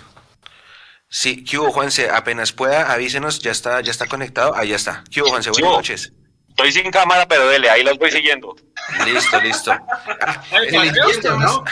Está delinquiendo, ¿no? no. Hay dos temas de lo que mencionó Leo. Eh, el primero es sobre el tema de la vacunación. Eh, hay que hacer el servicio social hay que sacar ese berraco carnet y hay que vacunarse. Yo entiendo que hay personas que no se quieren vacunar porque no confían en las vacunas. Esa es una cosa respetable. Yo no voy a juzgar a nadie ni voy a cuestionar. Lo que sí les voy a decir es que obviamente esto va a ser prerequisito para entrar a los estadios y, y más que eso es también un prerequisito porque ahorita viene mucha cosa de aglomeración, ¿no? Ya la vida va a volver a completa normalidad, entonces ya vuelven los conciertos y vuelven los eventos deportivos y los bares ya están a reventar y los restaurantes están a reventar y por allá ya viene Gorilas, creo que viene, ya anunció Gorilas que venía a Bogotá y va a haber un estéreo picnic, que el cartel no es que sea el mejor, ahí está Foo Fighters y, Strokes, pero yo no vi nada raro con ese. No lo llamen, locas. Eh, uy, el jamming está buenísimo. El jamming sí es brutal porque la Versuit y los decadentes, lo que pasa es que yo no, no he comprado porque si Millos juegan hoy, pero uy, ese jamming está espectacular, ese cartel. Entonces, de, a poquito a poquito se empieza a, a, volver como la vida normal. Entonces, eh, yo entiendo que hay gente que, con lo que digo, no cree en el tema de las vacunas, pero es más por, por su propia salud, porque al estar aglomerado está más expuesto el que no está vacunado que el que está vacunado. Entonces, por eso yo los invito, el que no quiera, está en todo su derecho, por supuesto, pero los invito a que se vacunen, porque desde el 16 hay que mostrar el carnet. Y segundo, Juanse, no sé usted cómo le fue, ya leo, ya le doy la palabra, perdóneme, eh, porque es que, digamos, en mi caso y en el de Juanse, nosotros fuimos vacunados en Estados Unidos, creo que nos toca legalizar la vacuna con, el, con esta cosa de mi vacuna y eso toca presencial, ¿no es cierto? Ellos dicen que hay dos opciones. Una, pues fue la que yo hice y es vaya usted a una IPS donde estén vacunando y usted le da el carnet que le dieron afuera en el país donde se vacunó. Y ahí lo que hace la IPS es que toma como el número del serial de las vacunas y lo mete al sistema. Como quien dice, ellos tienen como los, los superpoderes para que eso quede legalizado y no se falsifique. Y la otra, entiendo que las EPS pues ya tienen ese registro, porque si usted, o usted cuando llegó a Colombia de alguna manera pues lo debió llamar su EPS a decirle, oiga, tiene que vacunarse, está priorizado. Pero pues hermano, si usted se queda esperando que su EPS lo reporte al sistema, pues quién sabe cuánto se demora. Entonces la más fácil es, pues váyase a un punto de vacunación, ahorita que no hay tantas filas, entiendo, y lleve el carnet y que lo legalicen. Ok, listo. Leo, ahora sí le doy la palabra. Usted iba a comentar algo. Do- do- sí, dos cositas. La primera para Juanse. Es que como lo escucho muy lejos, me tiene muy preocupado. ¿Será que a usted le tocó devolverse a Estados Unidos para que le dieran el carnet digital de vacunación? No, no, no, no. ¿Quién leo? ¿Quién leo? La segunda, estoy leyendo acá. Ley 1751 de 2015. Este trino es de Pascual Gaviria, el hermano de Alejandro Gaviria, que ahora está poniéndose, perdón, haciendo giras por todo el país eh, como, como candidato presidencial. Y dice Pascual que es periodista además. La ley 1751 de 2015 en el artículo 10, numeral D, dice, ninguna persona podrá ser obligada contra su voluntad a recibir un tratamiento en salud. Deja un hilo un poquito más largo y él dice, la Corte Constitucional ha dejado su jurisprudencia sobre un tema específico, la sentencia T365-17 para el tema de la vacuna del papiloma humano que era obligatoria. Dice, más adelantico, eh, el Estado, en cabeza del Ministerio de Salud y Protección Social o de cualquier otra institución, no puede obligar a la población colombiana a vacunarse contra el virus del papiloma humano, por cuanto la facultad del paciente de tomar decisiones relativas a su salud ha sido considerada un derecho de carácter fundamental por, la jurisprudencia constitucional. Al libre desarrollo de la personalidad, que es una cláusula general del libertad de ordenamiento jurídico colombiano a la integridad personal y a la salud. Hermano, esto es un tema muy largo, pero eh, se pueden violar derechos constitucionales. o sea que lo Entonces, que puede es- pasar es que ese, esa, es- este, esto que acaba de leer usted tumbe lo que habían dicho del carnet de vacunación. por lo menos ya hay sentencia y jurisprudencia por parte de la Corte Constitucional. Yo leo, no sé. Entonces, señor. Sí, es que la pregunta es, que ahí se pueden pegar, yo estoy de acuerdo con usted, Sí. eh, ahí se pueden pegar, es que esto es un evento privado y para el evento privado nosotros ponemos unas condiciones. No sé, o sea, Eh. desconociendo, ¿me entiende Leo? O sea, Sí, desconociendo. no, no, le entiendo perfectamente, pero creo que se violan derechos constitucionales. Creo que por ese lado es que va el tema, o sea, como al, al ser un evento privado, porque ahora pues están con, con la bandera pues de que el fútbol es un evento privado, pues el organizador del evento del fútbol, de, de- de fútbol eh, ya sea Millonario, Santa Fe o quien sea, va a decir nosotros nos podemos... La propia Di Mayor. Nosotros nos podemos reservar, no sé si, si, si, quepa el, el- concepto, nos podemos eh, eh, reservar el derecho de admisión. Y el derecho de admisión es personas que no estén vacunadas no pueden asistir a nuestro evento privado. No sé hasta dónde. Es, es una opción, es una opción completamente válida. Sin embargo, pues si se coartan libertades individuales dentro del consumo, usted va a comprar algo, pero en las condiciones del consumo usted no le, eso lo dice también la Defensoría del Consumidor, si a usted no le informan las condiciones del evento, no se pueden cambiar antes del evento. ¿Tienen? O sea, me, me explico, no se pueden cambiar en el momento que usted, asistiendo, usted esté asistiendo al evento. Y esto va a pasar a partir del 16 de noviembre, el 17 Di Mayor, Millonarios, eh, el IDRD. A las boletas se van a comprar, pero usted tiene que mostrar obligatoriamente su carnet de vacunación para poder ingresar al evento. Esas son cosas muy diferentes. Listo. Leo, ahora tengo otra pregunta. Eh. Todos quedamos sorprendidos porque en el boletín de sanciones no está la quinta amarilla de Juan Pablo Vargas. Y yo digo todos es no solamente nosotros, el equipo de Mundo Millos, sino hasta en Millonarios, me imagino yo todos. Porque Juan Pablo Vargas no jugó contra Equidad, eh, porque me imagino también tenían las mismas cuentas en el club, de que tenía cinco amarillas y tenía que pagar la fecha ahí porque se había amonestado contra, contra el Envigado.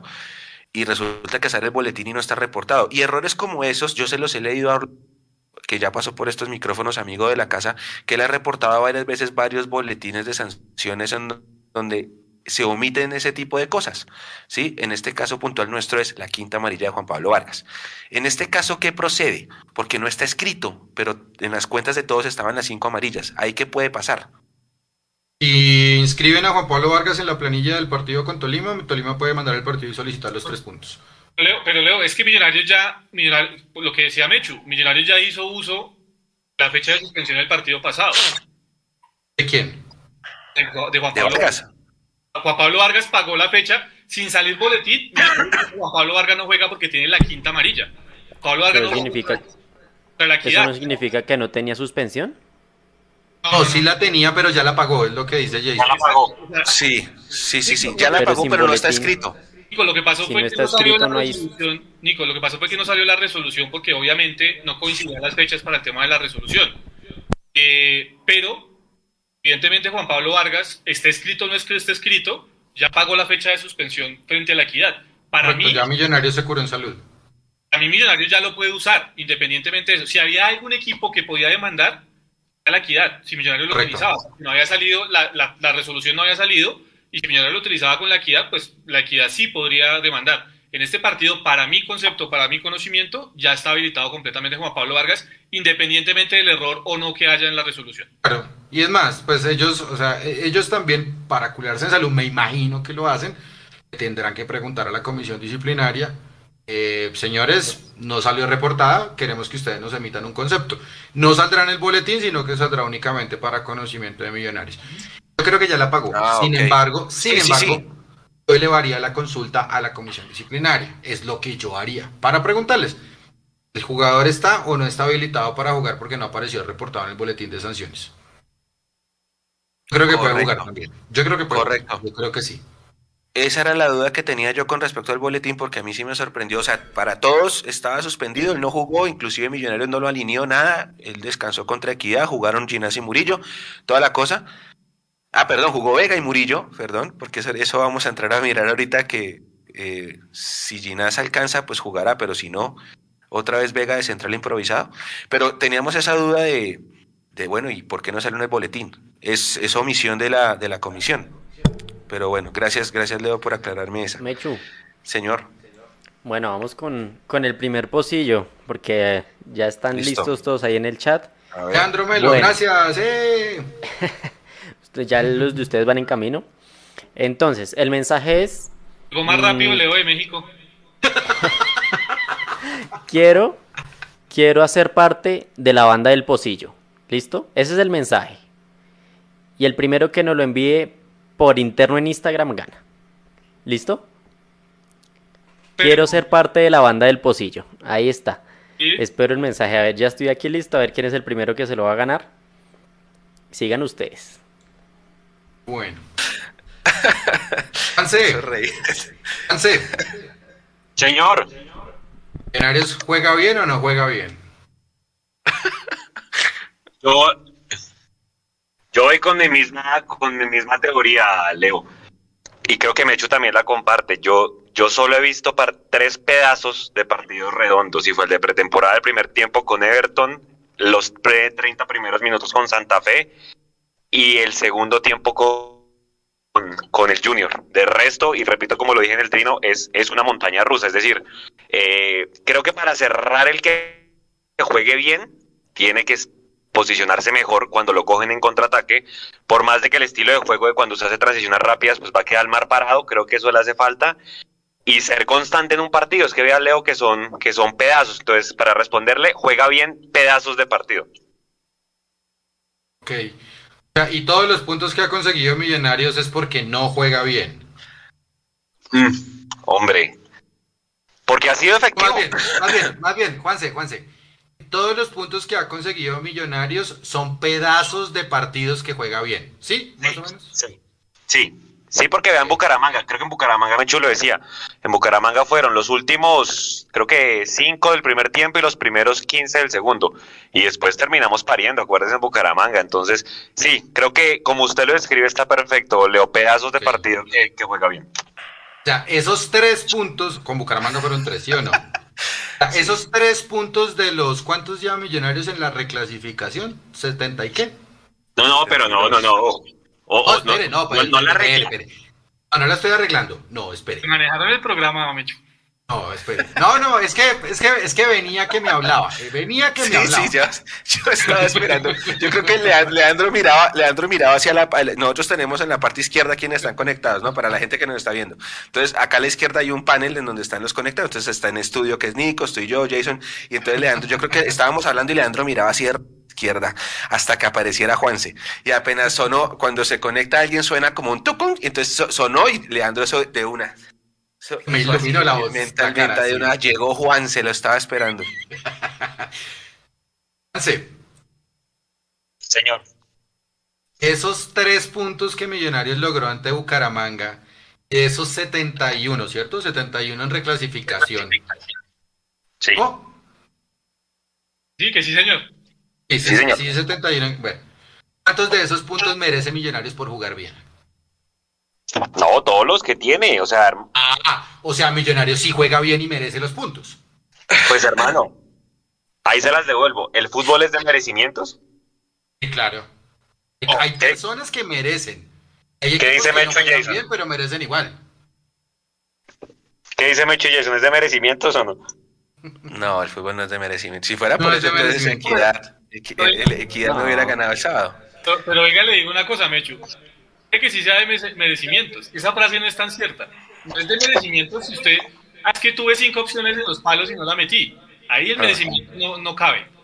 Pero si es de merecimientos cuando usted, y en esa estoy con Leo, a lo largo de todo un año mantiene una idea de juego, la prioriza, la conceptualiza de buena manera y la lleva a buen puerto como la está llevando Gamero. Ahí sí vale el merecimiento, porque todo el trabajo que usted ha hecho a lo largo del año se ve reflejado no solo en una, sino en las dos tablas. Ahí es donde vale el merecimiento. Cuando hablamos de merecimiento en un partido, no. Si usted no, No, las eso es otra cosa. de malas. De acuerdo. De malas, si no las metió de malas. Pero cuando hablamos del merecimiento general, lo- que ha sido la concepción de juego del equipo, creo que sí es válido. Millonarios hoy merecidamente está donde está porque ha hecho más bien las cosas que lo que lo ha hecho mal desde lo deportivo, aclaro, desde lo deportivo. Sí, sí, claro, o sea, no vamos a decir, pues es que yo creo que de los puntos que tenemos, los únicos puntos que no son merecidos son los de Chico, porque esos puntos nos los dio Nicolás Gallo, ¿se acuerda? Que nos regaló el penal y perdonó la roja de Jader Valencia. Así. Pero por lo demás, sí, sí, es decir, se ha ganado, eh, por la razón que sea, se han ganado los puntos, ¿sí? Por ejemplo, el partido del Bucaramanga lo estábamos padeciendo hasta que hicimos dos goles en dos minutos en tiempo de adición del primer tiempo y se arregló la cosa. Pero antes de eso, el partido lo estamos pasando mal y es que me acuerdo, de, me yo me acuerdo de la gente en el chat que decía que no, que qué es esto, que estamos jugando horrible, que no sé qué. Y bueno, ese, ese partido no lo arregló el caminado, esos dos goles en un tiempo eh, preciso. Eh, yo siento que es como dice Juanse, el equipo juega bien ciertos pasajes. Siento que el equipo sí tiene esa idea que, que hablábamos hace un rato de la identidad de querer ir a buscarlo. Eso sí, eh, me encanta, debo decirlo. Pero también debo decirlo que el equipo a veces se repite mucho en, falta de variantes. Eh, sigo diciendo que es un equipo muy predecible, sigo diciendo que a la pelota quieta le falta trabajo, sigo diciendo que las jugadas de laboratorio, que también hace parte de la pelota quieta, no existen, sigo diciendo que en defensa somos un equipo que nos llegan poco y nos hacen mucho gol, entonces sí hay mucha cosa para trabajar. Mm, a veces nos quedamos, es que yo creo que eso es por el, el efecto de Guardiola y eso, que a veces que nos quedamos haciendo pases de un lado al otro y eso es posición de pelota pero a veces la posición de pelota es, es inoficiosa porque no llegamos al arco, ¿sí? Eh, La prueba de eso es Envigado. ¿Cuántas veces rematamos al arco en Envigado? Entonces, eh, ellos dijeron, el profe dijo que, era, que estaba contento porque habíamos hecho 500 pases, pero pues es que si tú haces 500 pases y pateas una vez al arco, así no se ganan los partidos. Entonces, eso tiene, tiene, un, tiene de, de- de un lado y del otro. Claro. Para mí, la intención, la identidad que le está dando el profe al equipo me encanta, pero nos falta todavía muchas cosas en volumen de juego ofensivo sobre todo y en ese tema que conté de la pelota parada y todo ese tema. Señor. No, que si quería decir algo que sumergió ahorita. No, no, no, no, o sea. No, y, y, y, ya que de pronto hay como eh, contrapreguntándole, pronto no es, no es en la reclasificación. Yo siento que de pronto teníamos más variantes y no éramos tan predecibles el semestre pasado. Entonces, pues no sé si en los 71 puntos, creo yo, me atrevería a decir más de ahorita, desde finalización, Leo, que es donde yo todavía veo pedazos de partido, pero no veo cerrado, pues, un, partido constante. Si no voy. Yo, yo creo, Leo, que Millos ha sido más constante en este segundo semestre desde la idea de juego que en el primero. A mi modo de ver. Y, están los partidos redondos, Juanse, como usted lo decía, contra Junior, contra Santa Fe, eh, contra Cali, que se jugó muy bien.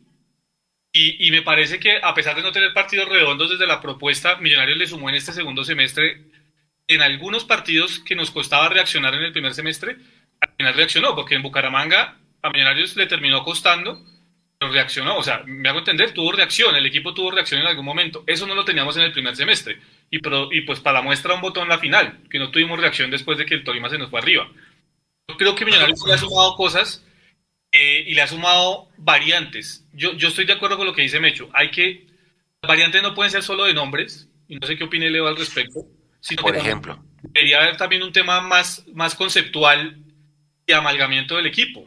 Pero yo entiendo también Gamero por un lado, porque cuando yo, entiendo, cuando yo miro a Gamero digo, yo miro la nómina que tiene Gamero y digo, mi nómina es muy corta para ponerme a inventar cosas. Y, y creo que por eso va lo de Gamero. O sea, en aferrarse a su 4-4-2, a su 4-4-1 y ahí no salir, porque, porque creo que él siente que, que, su nómina es tan corta que no le da para, para, para variar, para tener otra idea de juego, porque Gamero sí es de los equipos, eh, de los técnicos, perdón, que en sus equipos nos tenía acostumbrados a cambiar dos o tres veces de módulo según cómo estuviera el partido. Millonarios no lo hace, creo que es por la nómina. Yo no sé qué percepción tengan ustedes al respecto, pero es por lo corto que tiene la nómina Millonarios que creo que no se atreve a dar ese paso. Yo lo que, lo que creo es, miren, eh, pronto pues ustedes pueden decir, uy, qué venta de humo la que va a tirar Leandro ahorita. Yo, por lo, a, a, mí, a mí el fútbol ofensivo me gusta, pues por algo soy bielcista y demás, a veces puede ser muy descompensado y todo lo que quieran, una cosa son los técnicos en entrenamiento y otra cosa son los técnicos en influencia teórica. Hay gente que le gusta Bilardo, hay gente que le gusta Menotti, a mí por lo menos me gusta Ángel Capa. En, en, lo, en lo teórico del fútbol, o sea, en lo bonito, en lo estético, en ese tipo de cosas, porque uno dice, no, Ángel Capa, qué venta de humo y no sé qué. Yo, yo los entiendo, ¿vale? Porque a Capa le puede pasar exactamente lo mismo que a Lillo. Uy, qué buena gente para declarar, pero qué desastre para dirigir. Pero ahorita me taguearon estos días en un trino del, del, del cumpleaños de Juan Manuel Lillo y eso era 50-50. Uy, qué horrible. Eh, para que vino acá como, uy, el mejor millonario es que yo. Y bueno, pues el fútbol lo ve como, como uno quiera. Yo, sí le quiero decir a la gente algo, o por lo menos de mi parte, y por eso era como la, el contrapunteo con Juanse Creo que una cosa es, si usted se va a preocupar por el resultado, por el resultado, eso lo dice Ángel Capa, mejor no vaya a fútbol. ¿Verdad? Es en la casa, espere al siguiente día, abre el periódico o vea los highlights del partido. Está. No necesita más. Pero si a usted le interesa el juego, el partido. O televisión o vaya al estadio. ¿A qué voy con eso? voy al estadio porque me gusta Millonarios. Venga Lazarte, esté Lazarte o esté Alberto Gamero. Son estilos de juego completamente diferentes. Porque Millonarios no tiene una nuestra, una única desde hace muchos años. Eso era algo que decía Jason muy al principio de este, este programa. Yo por lo menos quiero rescatar que Millonarios juega muy bien, porque para mí no puede ser posible, y cito a mi amigo Juanse, que en el partido contra Junior me diga, hasta ese partido Millonarios era el líder de la reclasificación, eran uno de los goleadores de la liga, el máximo asistidor de la liga, el equipo con más goles anotados, uno de los equipos con mayor ocasión de gol y el mejor local del semestre. Y entonces por esos últimos dos partidos todo se fue a la mierda. Entonces jugamos mal, jugamos a chispazos, somos una, un equipo desbalanceado, es que Gamero mira para atrás y no tiene nómina. No muchachos, las cosas para mí no son así. Puede ser un espejismo y Millonarios una montaña rusa, pero si ustedes no le van a reconocer, yo no soy fan de Alberto Gamero, vuelvo y lo repito pero también sería muy ciego y muy tarado en decir, venga, es que este man lo está haciendo muy bien. Hombre, es que lo está haciendo muy bien, con lo poco o, mucho que tenga. Y como dice Jason, es que también él mira para atrás y dice, pues que qué otra cosa juego. Es que no tengo más, listo, y le van a potenciar la nómina, le trajeron a Montero y un montón de cosas más. Termino con esto. No puede ser que podamos ser lo mejor y lo peor al tiempo. Creo que el hincha Millonarios, o por lo menos yo estoy convencido que cuando uno quiere un proceso, se aguanta al Millonarios que le ganó a Junior, que se floreó contra Junior, y al Millonarios que perdió contra Envigado. Porque es que aquí no le prometieron ganar todos los partidos, y no todos los partidos se van a poder jugar bien. Pero ¿qué tan amplia de millonarios? Téngala, téngala. Cómo. No, Venga, contesta, No, no, no. Le- no, Leo, ahí. Y lo, y lo mismo que le dije en el Twitter, es decir, a mí yo sé que no me prometieron ganar todo y está bien, pero sí me prometieron tener variantes de juego y no puede ser que si McAllister no arranca, el equipo no arranque. Porque entonces, ¿por qué el, el- el semestre pasado, y para contestar a Jason, teníamos más variantes y por qué Bertal terminó de máximo asistidor y por qué cuando, ¿se me entiende? O sea, teníamos más ideas de juego. Entonces yo creo que ahí es donde está el tema, que ahorita veo que el equipo, como dice Mechu, es predecible, por un lado, y por otro lado es que no podemos depender de un jugador, porque entonces en cuadrangulares, como van a jugar domingo, miércoles, domingo, llegan los dos volantes de marca, que no sé si ya tocaron el tema, los más tarjeteados de la liga son los dos volantes de marca del Tolima, ojo con esos dos, y, mu- y, y muelen a patadas a McAllister y el equipo no anda. ¿Me entiende? Y ahí es donde yo, a mí me, a mí me preocupa el tema, que el equipo no ande y, y, y no haya variantes para responder a este tipo de situaciones de juego. Cuando Juanse, Juanse, cuando Gamero dijo que yo le voy a dar variantes. Él, él lo dice en todas las ruedas de prensa, vamos a corregir entre semana. Cuando Sí, le preguntamos, Yo- ¿por, por qué pero, no se pero él a usted no le prometió que le iba, pero él a usted no le prometió que le iba a dar variantes. Una Sí. cosa es Ah, no, otra cosa es tener variantes. Leo, yo aquí tengo mi papelito, Leo. Ver. no, no le he votado. ¿Sí? Ah, Rueda de prensa pasada. Dijo, Millonarios propuso. Parece que sí, la idea inicial de Millonarios era proponer, contra equidad estoy hablando. Intentó, intentó, sí, intentó. ¿Las formas fueron las, las adecuadas? No. Eh, hice variantes. Las variantes, por eso digo yo, no pueden ser hombre por hombre únicamente. Aquí tengo mi papelito, ya.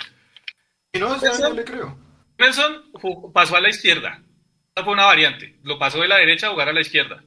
Uber pasó en, en determinado partido del de, determinado momento del partido a jugar como media punta. Uber es extremo extremo, ¿no? Acá lo retrocedió a la primera línea. Liga jugó como central. Eh, Javier Valencia, cuando entró, ya que estábamos desesperados, entró como media punta. Después movió a Vaca otra vez más adelante. Al final tuvo la que para mí fue la el único cambio, ya lo desesperado, realmente significativo. Tuvo dos delanteros en el remate del partido. Sea, esas son las variantes que nos ofrece a nosotros Alberto Gamero. Y yo vuelvo al tema, no es nada contra el profe, porque yo, al- yo creo que con usted hemos, eh, hemos defendido a capa y espada el proceso de Gamero. Lo que yo veo que estas variantes que él quiere vendernos como variantes no son tan así, sino que son producto de la limitación que tiene el plantel de Millonarios. Entonces, él no puede variar más, que lo único que tiene es esto. Esto es lo que tiene para variar. Lo demás no lo puede hacer porque no tiene los jugadores para poder variar. Es lo que yo veo y es lo que yo siento que le pasa a Alberto Gamero. O sea que ya el tema se traslada es a qué tan amplia es nuestra nómina. Esa es la siguiente pregunta. O sea que, Es- espere, espere, espere, téngame porque voy a sacar Sí, sí, la sí. cuenta de cobro. Yo les preguntaba como, yo les preguntaba como en, no sé, al, al principio de los live, Millonarios tiene 14 jugadores y ustedes todos me dijeron, no, no tiene 14 jugadores. ¿No? Y, y claro, puede tener más. El problema es los, los que tiene, le responden o sirven para la idea de juego que quiere Alberto Gamero. Creo que ahí es la discusión. Nosotros- para mí, Millonarios tiene, para jugar en el, en el equipo principal, tiene 17, 18 jugadores. Esos 17, 18 jugadores son del mismo corte, Juanse. Entonces, cuando usted tiene los mismos jugadores del mismo corte, a usted le, se le dificulta el poder variar su idea de juego. Que cuando los papeles estén embolatados, la única opción no sean los 36 centros que terminamos tirando, sino que haya otra, otra, otra forma de llevar el juego a favor.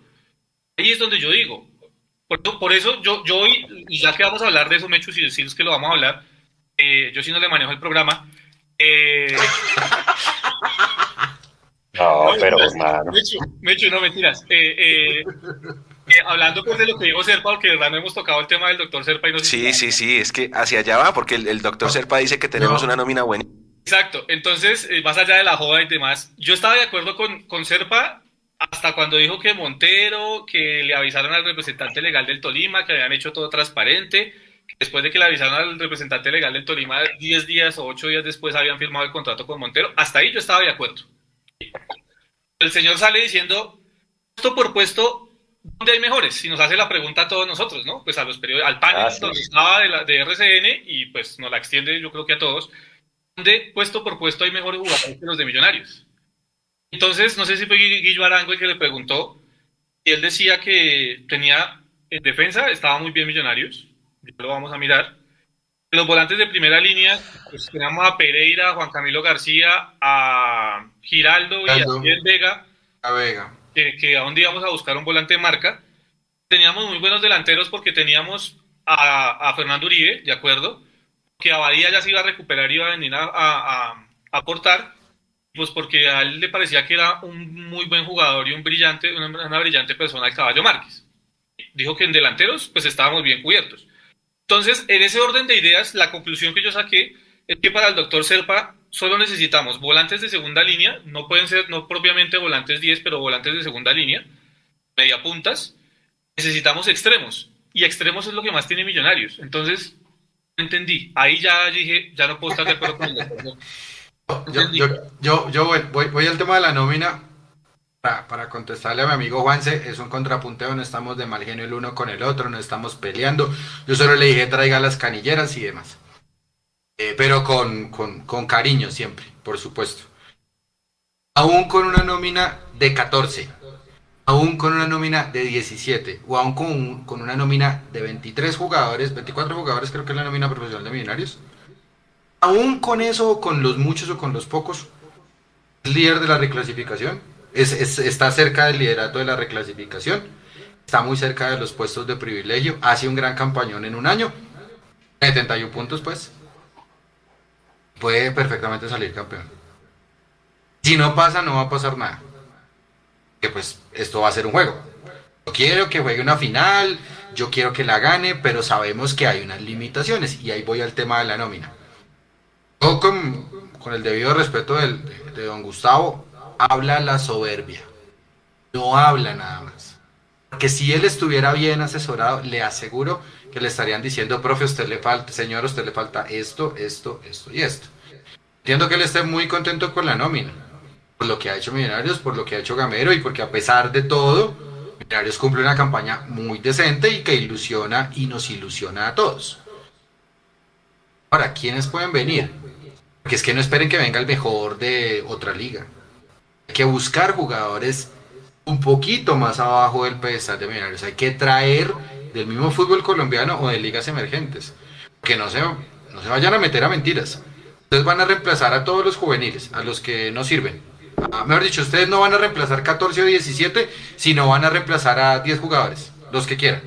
No compiten, o sea, o que, o que, no, o que ustedes no cuentan dentro de la plantilla de millonarios. Tráiganlos. ¿Los pueden traer? ¿Cómo los van a traer? Montero es el mejor pago de millonarios, por poner un ejemplo. ¿Con qué otro dinero van a poder fichar jugadores? Vamos a quedar con lo mismo y el profe va a seguir jugando con lo mismo, aún sabiendo que firma dos años porque eh, tenemos entendido, le van a armar el equipo que él quiere. Eso yo no lo entiendo. Compañeros, Mechu está en mute. Mientras quita el mute, tengo el ya, ganador. dele, dele. Porque, ¿Quién ganó? porque ya tengo el ganador. A ver, les voy a mostrar en pantalla. Yo dije que el primero que enviara el mensaje quiero ser parte de la banda de Mundomillo, del Pocillo, perdón, en Instagram, ganada. Entonces, el ganador es este que se ve acá, que no se alcanza a ver. Ahí está, puro meneo con melao. Ahí está, quiero ser parte de la banda. Ese fue el primer mensaje que entró. El nombre de la persona que ganó es Mauro Gutiérrez. Entonces, felicitaciones Mauro. Ya estamos ahí conectados por Instagram. Entonces, por favor, envíe sus datos y que se reporte ahí en el chat si está conectado Mauro Gutiérrez. Ok, felicitaciones a Mauro, felicitaciones a Mauro. Y aquí entra en detalle, Nico, avíseme cuando tenga los audios listos para empezar a escucharlos. Juan se, salió, ya creo que ya vuelve. Entonces Nico nos avisa, porque es que viene ese dilema de lo que decía ahorita, ahorita Leo, porque es que eh, dice, dice don Gustavo Serpa que la nómina, ah, llegó otra vez Juanse, que la nómina nuestra es buenísima, reta a Guillermo Arango, a quien también le mandamos un gran abrazo, a él y a Julián, ambos amigos de la casa, ambos pasaron por estos micrófonos, empezaron un programa juntos el día de ayer, si no estoy mal. Em, espero que les vaya muy bien con esta nueva iniciativa. Por ahí dijeron una cosa que de, una reunión con, con, Daniel Ruiz que eso nunca pasó, porque la opción de, de, compra de Daniel Ruiz está establecida desde enero, pero que, eh, que les vaya muy bien, hombre. Y, mucha gente escuchó, de hecho, eh, todo el mundo hablaba del programa de ellos. Y él le dice, Gustavo le dice a Guillermo, a ver, eh, dígame quién es mejor posición por posición, que porque está Román, que porque está Ginás, que porque está, a quien nombro, a Pereira, a Vega y a Gira Cancha.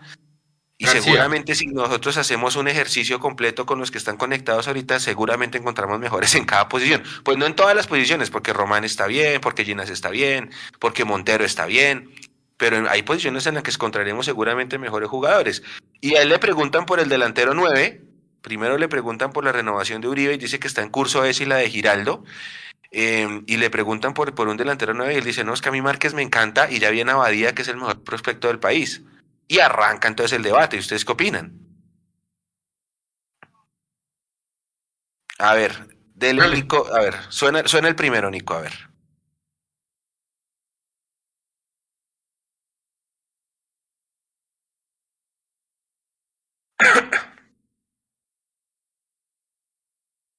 Bueno, mire, sí, nosotros tenemos la intención de nuevo de mantener la nómina. Eh, pero eso a veces se vuelve inmanejable, ¿no? Entre otras cosas porque los jugadores tienen aspiraciones legítimas. Eh, pero, pero yo creo que estamos en un momento, como le digo, de, donde ellos quieren vivir lo que están viviendo con Millonarios, de que quieren ganar con Millonarios, de que quieren jugar torneos internacionales. Y eso nos da, digamos, la ventaja de, de poder por ahora tratar de mantener la nómina. No, estamos en esa, en esa constante conflicto, pero por supuesto que hay, hay agentes y hay, hay equipos mirando no solo a Ginás, a cinco o seis jugadores que ya sabemos que los tienen en carpeta y, pues nosotros de nuevo estamos tratando de aguantar un poco eh, porque eh, quisiéramos jugar un torneo internacional, quedar campeones y sobre todo mantener por un periodo un poco más largo toda esa cantera que hemos venido generando. Pero eso dependerá de muchas cosas, no siempre depende solo de nosotros. ¿no?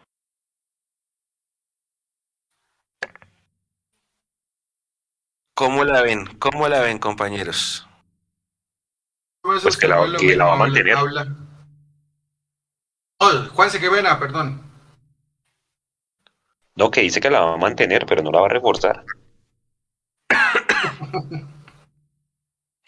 Claro, porque es que él dice que ya se hizo un esfuerzo grande con Montero, porque es que cuando anuncian a, Montero, que es en la previa del partido con Envigado, eh, lo, pues, lo, filtra Andrea Guerrero y después el VAR y bueno, etcétera, y a Millonarios le toca publicarlo, se filtra la noticia y entonces el hincha dice, uy, si esta es la primera contratación que es Montero, que se tengan que vamos a armar es un combazo. Y Gustavo Serpa dice, no, hicimos un esfuerzo grandísimo con Montero, Montero es lo que es, él lo llama el jugador franquicia, ese es un término muy, muy del deporte gringo. Eh, es nuestro jugador franquicia y con el esfuerzo que hicimos con él, lo que nos toca es tratar de mantener lo que ya tenemos. Pero lo que ya tenemos es lo que ustedes venían hablando ahorita, lo de los 14 jugadores y de las variantes y de lo, del corte. Y entonces, ¿ahí qué?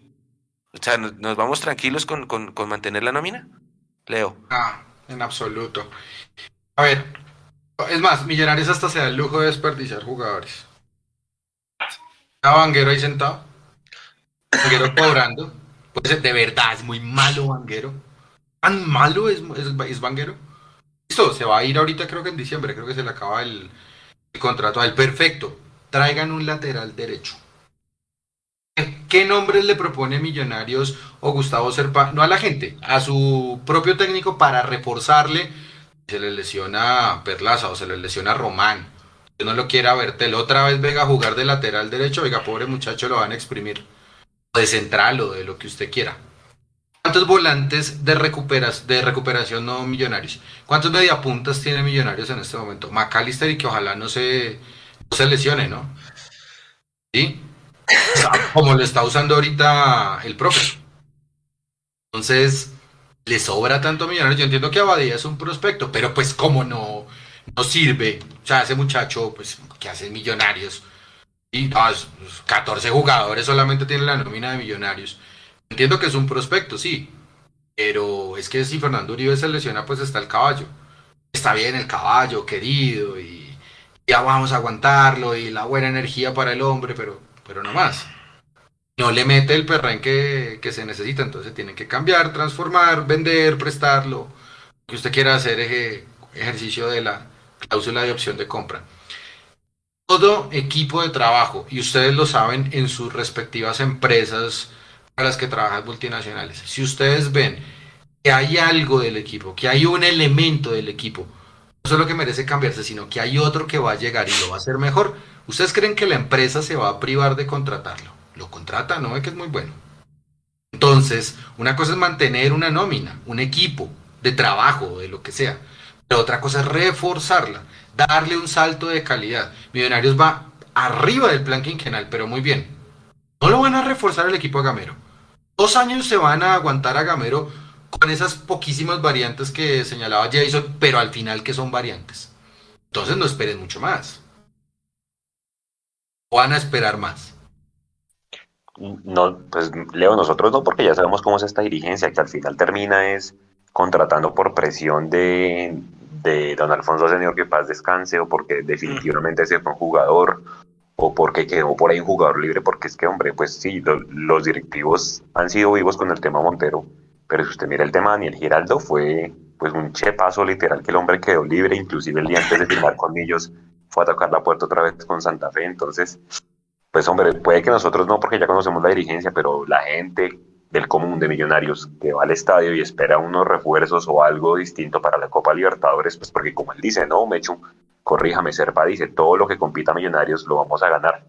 Y si el máximo accionista dice eso y la realidad es otra, pues hermano, nos pasa lo mismo y terminamos como en el 2018 la Copa Libertadores con Elícer Quiñones y Cristian Huérfano, que en ese momento era lo mejor. Sí, pero entonces ahí es donde uno dice, pues sí, no hay que esperar más, como dice él. Acuérdese. Sí, sí, sí. Sí, sí. Eh, dele, dele, Nico. Suénelo, porfa. A ver, nuestro objetivo siempre, Andrea, buenas tardes, es, eh, ser campeones. Eso, eso va en el ADN de, Millonarios. Puede que unas veces lo hagamos bien, otras no. Pero la intención siempre está. Nosotros jugamos la final el semestre pasado y pues eh, quedamos con un sabor agridulce. Recuerde que llegamos sin ocho titulares a, la final, ¿no? Eh, y eso, pues, hizo, nos tiene tocados. Y, la idea es esa, ese es el objetivo al corto plazo, es ser campeones. Mm. Eh, y en el mediano plazo es seguir ganando. Y, y este es un equipo que la idea es siempre tiene que estar ganando, siempre tiene que estar compitiendo por ganar, tiene que empezar a, disputar permanentemente torneos internacionales para, para empezar a, a crear la, digamos, la experiencia en los jugadores, en, en, toda la organización, de, que ese es un objetivo también, jugar permanentemente torneos internacionales y todo lo que jugamos lo queremos disputar y ganar. Nuestro, nuestro, nuestro objetivo siempre es ganar.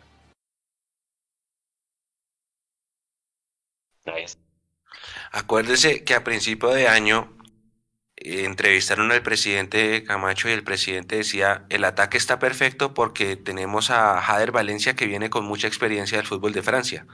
Acuérdense que por esa época ellos no tenían pensado contratar a Fernando Uribe y que fue la presión que comentaron ustedes hace un rato la que llevó a, la contratación de Fernando. Pero si, si no se hace esa presión y esa resma de papel que levantó Alfonso Señor Pava, que en paz descanse, eh, Fernando Uribe no estaba acá y era la idea original. Entonces, quién sabe si de pronto se tendrá que recurrir a la presión, viejo Jason, para ver si, si de pronto esto de mantener la nómina se queda ahí nomás y, se termina así contratando más jugadores de jerarquía. Es que si las cosas siguen como venimos, vamos a jugar la Copa Libertadores, que no es cualquier cosa.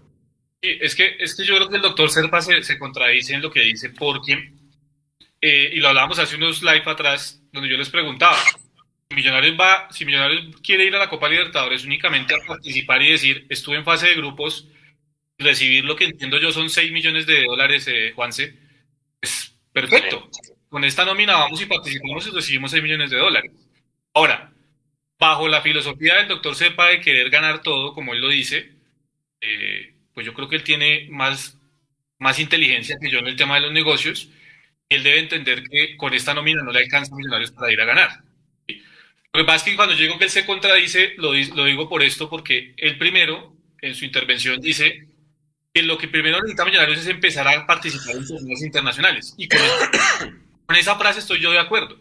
Porque aquí lo hemos hablado, Mechu. Lo primero que necesita Millonarios para empezar a tener esa mística que nosotros hemos, hemos llamado la mística copera, es empezar a ir a participar en la Copa Libertadores. Millonarios por obligación tiene que estar todos los años en Copa Libertadores. No tiene que ser una casualidad que Millonarios pueda ir a una Copa Libertadores.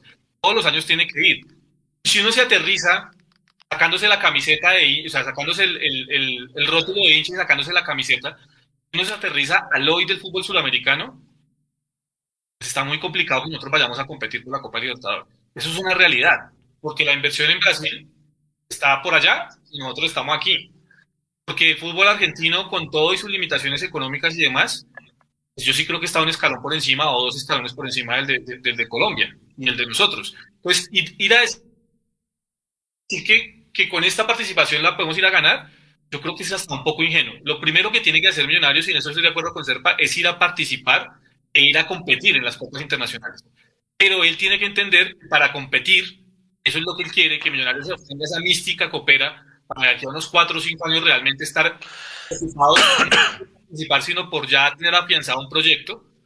Eh, y él nombraba, por ejemplo, el de Independiente del Valle, que le parecía un proyecto interesante, porque él mismo lo nombraba en esa entrevista lo primero que tiene que hacer es trabajar bien las inferiores, que no sé qué también se está trabajando en el último año, y lo segundo que tiene que hacer es entender que este grupo de jóvenes necesitan de experiencia para ir cogiendo la mística, la mística, perdón. Y esa experiencia no está dentro del plantel de Millonarios.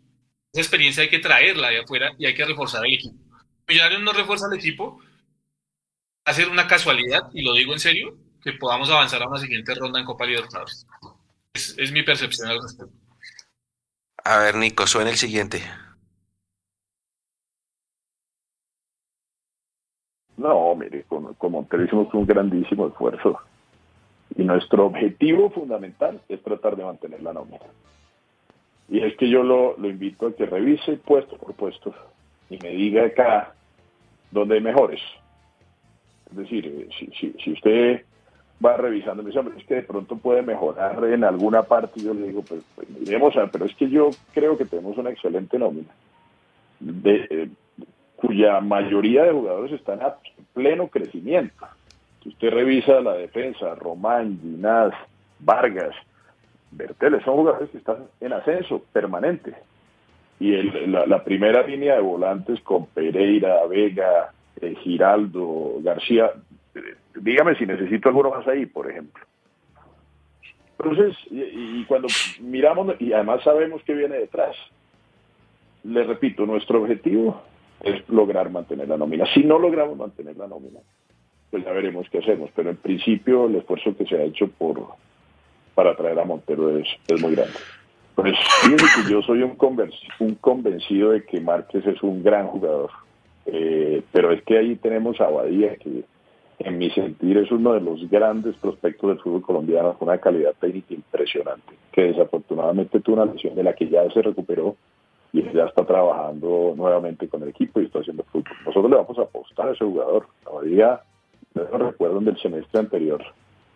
Antes de su lesión estuvo un par de apariciones extraordinarias. Eh, y nosotros vamos a seguir apostando a lo que creemos que lo debemos apostar.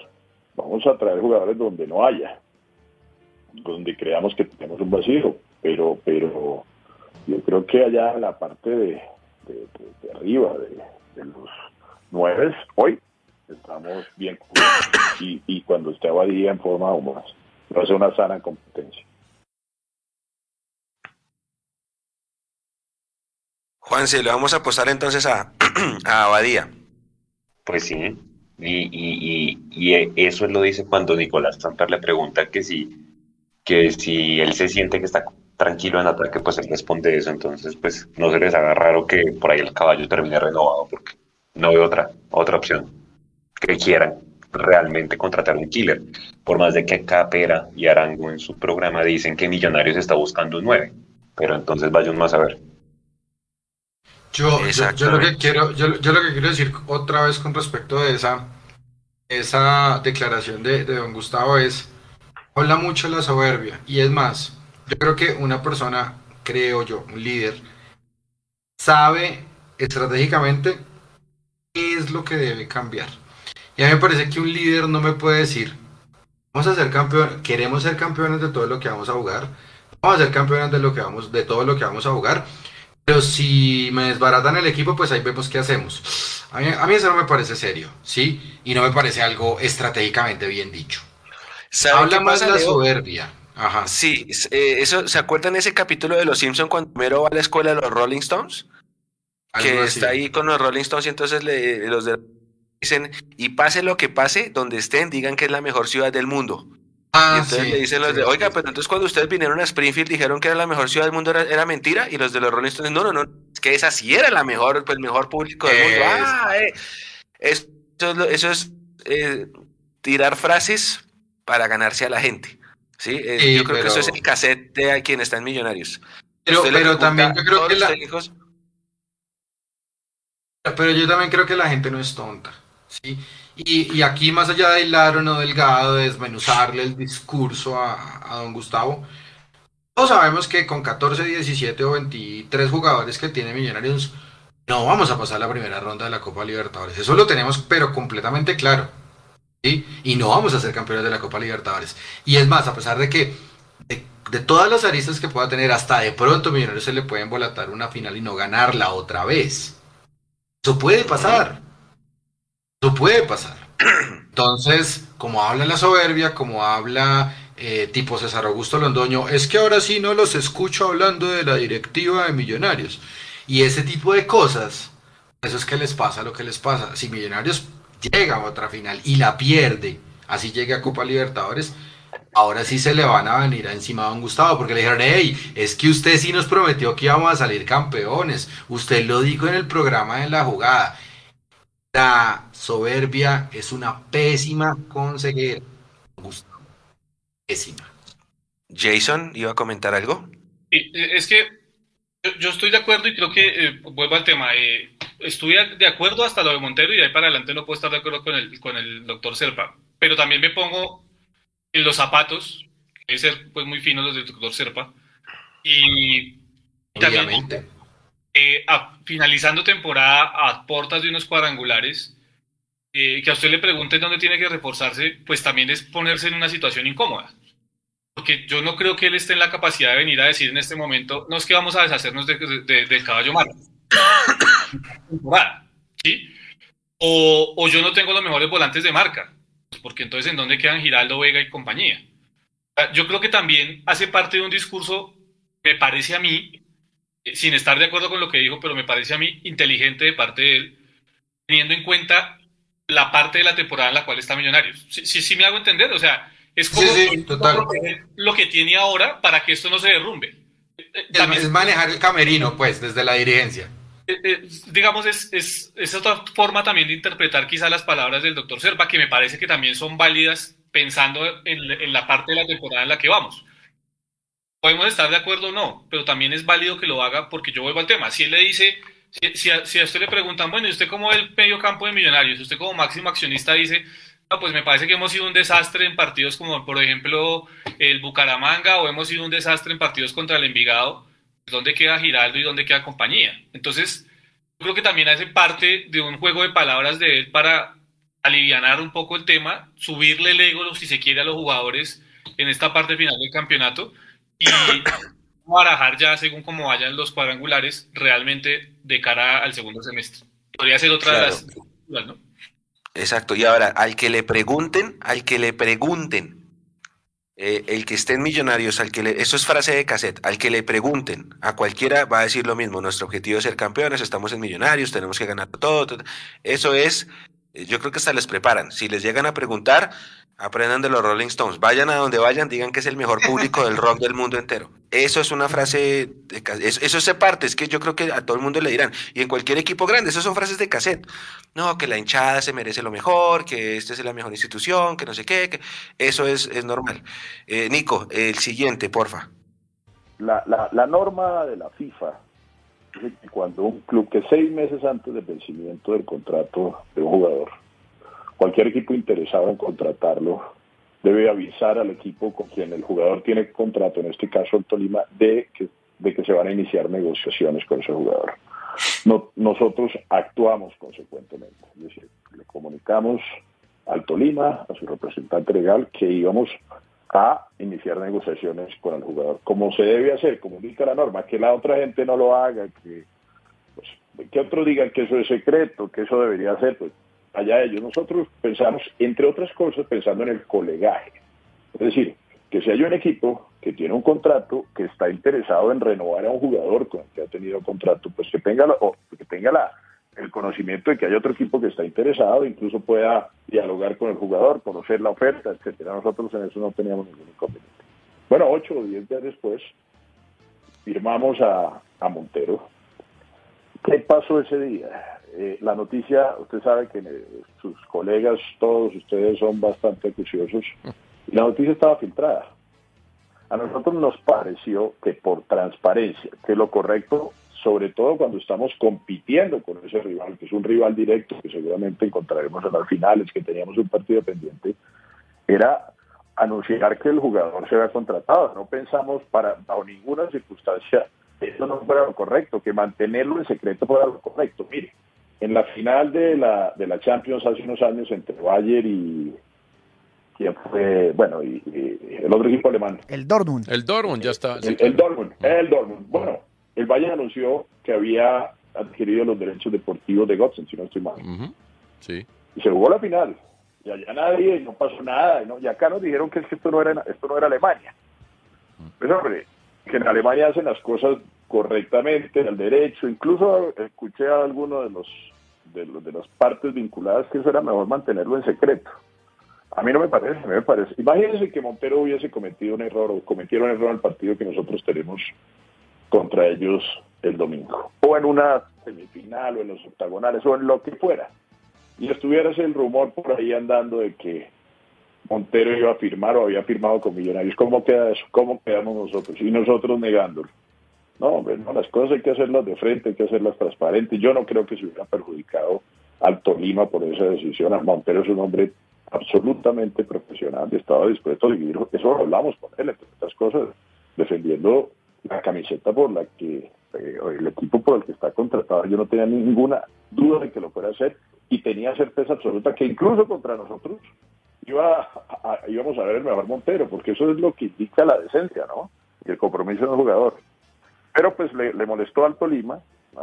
yo pues lamento mucho que le haya molestado, pero pues me parece que nosotros hicimos las cosas de manera correcta, como siempre las hacemos, las comunicamos como se debe comunicar. Que, pero, pero bueno, eh, allá ellos y de nuevo lo lamento, pero nosotros estamos convencidos de que actuamos correctamente.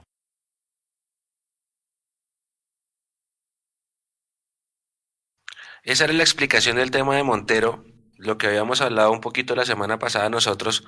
A mí me queda solamente un interrogante en el ambiente, Juanse. En algún momento él dice, la noticia se filtra porque ustedes son muy juiciosos. Ahí estaba Andrea Guerrero, que es la que lo filtra, y, como que lo hace, no sé si entendí yo entre líneas mal, pero él, él, él, quiere decir algo así como que si Andrea Guerrero no lo filtra, ellos no lo filtran. ¿Cierto? ¿No les parece? Lo, lo, que pasa es que ellos después salieron a arreglarla, ¿no? Diciendo que no, que sí tenemos que ser transparentes porque estamos en competencia y toda la cosa, pero pues yo creo que se les filtró. Yo creo que va por ahí el tema, no sé si ustedes opinan lo mismo, porque es que yo escuchaba, yo decía, cuando dice eso es como si lo hubieran firmado hoy y lo, y lo iban a anunciar en diciembre, o sea, la foto se toma hoy y se muestra en diciembre, porque Andrea les, al filtrar la información, pues les tocó también a ellos comunicarla. Pero ya lo que analizamos con, con, con Jason, qué pena. Pues si lo quisieran hacer bajo cuerda, no lo hacen en las oficinas de Millonarios, lo hacen allá en Ibagué directamente cuando vaya Millonarios. O sea, yo creo que en algún momento antes de diciembre sí lo iban a, a divulgar, porque eh, o sea, la gente de Millonarios lo ve entrando a las oficinas, ¿sí me entiende? O sea, yo no sé si lo van a filtrar ya, pero no sé si hasta diciembre. Sí, yo, yo, lo que creo, yo lo que creo, Juanse, y para mí es lo que, lo que les dije, eh, no sé si fue en el tercer tiempo de ese partido contra Envigado, pero para mí la estrategia estaba era en eh, jugamos este fin de semana con Tolima y Ibagué, juega el partido, Montero es titular suplente, para Millonarios era eh, cosa que no, no, quitaba ni ponía. Y, luego del partido se reúnen en un hotel donde se queden los directivos o donde, o, donde está hospedado en Tolima incluso, y firman el contrato con, con Montero. Para mí, digamos, ese, ese era el manejo que inicialmente creí, quería darle a estos millonarios. Esperar que pasara el partido con el Tolima y luego sí anunciarlo.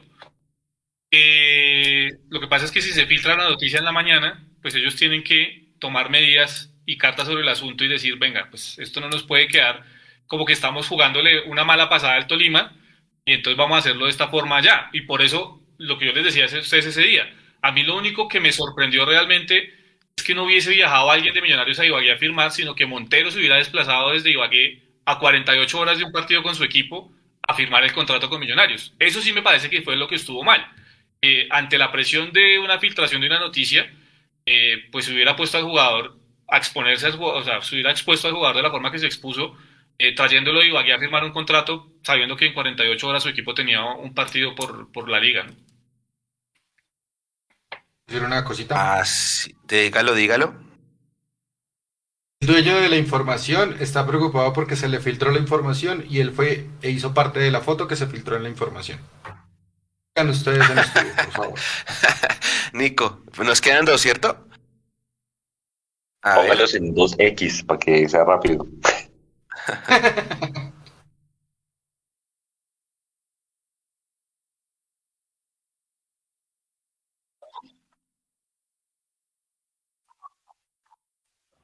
la llegada de la pandemia. Los resultados no se daban, nosotros dialogamos con él, hablamos mucho, lo, respaldamos, le dimos nuestro punto de vista y le expresamos desde, desde, la perspectiva empresarial que efectivamente, como él ya lo sabía, teníamos un proceso que era importante ponerlo en marcha y que mientras estuviera en marcha, pues seguía teniendo nuestro respaldo y desde ahí empezamos digamos, un diálogo diario, permanente. Yo hablo con Gamero dos o tres veces al día, eh, y, y- y igual el presidente, etcétera, para entender, para saber cómo va el grupo, cómo están los muchachos, qué pasa, qué se necesita. Eh, él habla también con la gente de la administración. Hay una, hay una armonía absoluta para lograr propósitos comunes. Eso Eh, está de bien. manera tal que, y bueno, y eso implicó obviamente la renovación de Gamero, ¿no? Dos años más, que nosotros pues estamos dispuestos a que ese periodo se cumpla y ojalá continúe. Nico, ponga el otro, porque el otro está atado a este que está sonando. Ponga el último, que es, que es va atado a lo mismo. Habla de, lo- de los últimos partidos y el rendimiento del plan. Habla, habla tres veces al día con Gamero. Uy, qué intenso, hermano. Pero Uy, mire, no, el, bache que, que usted llama, Mm. Creo que contra, contra Equidad no hubo bache, ¿no? Contra Equidad hubo un tema ahí de, del azar, porque el equipo, ayer revisando los números, la data, que fueron 19 llegadas, es decir, desde el punto de vista estadístico era imposible perder ese partido. Mm. Eh, creo que ellos dispararon una vez que no fue a puerta, sino le pegó a, a Murillo y, la, y donde estaba además el arquero colocado, ¿no? Ese, ese tiro no tenía, no revertía ningún peligro. Y pues la cantidad de llegadas fueron, yo creo que el equipo jugó muy bien contra Equidad. Eh, las oportunidades se crearon, el arquero tuvo una gran actuación y contra Envigado también se jugó un buen partido. Hubo dos, dos maniobras muy importantes de ellos en el arco, en, en el área, perdón. Y bueno, lograron concretar, pero yo no, yo no he visto un bache futbolístico de resultados, por supuesto, pero el equipo sigue con buen ánimo. Ayer estuvimos en un asado compartiendo con ellos y con algunos otros dirigentes, directivos Millonarios. Eh, y no, el equipo está comprometido, con muy buen ánimo, con absoluta disposición, con unidad absoluta, con compromiso. Es, es muy interesante ver el compromiso que han asumido los, los mayores de sacar adelante, de, de hacerle eh, mentoring, como se dice esto, de, de volver pupilos a sus a los muchachos que están eh, eh, surgiendo. Eh, ahí se ha formado una gran familia con propósitos comunes, pero además con un entendimiento absoluto de lo que estamos haciendo, eh, de, de lo que viene, la- los muchachos que vienen atrás eh, son muy interesantes. Nosotros sabemos quién viene en cada posición en los momentos en que algunos salgan. Habrá que reforzar siempre con un jugador franquicia, etcétera. Pero yo creo que el proyecto está bien cimentado y el futuro es bastante promisorio.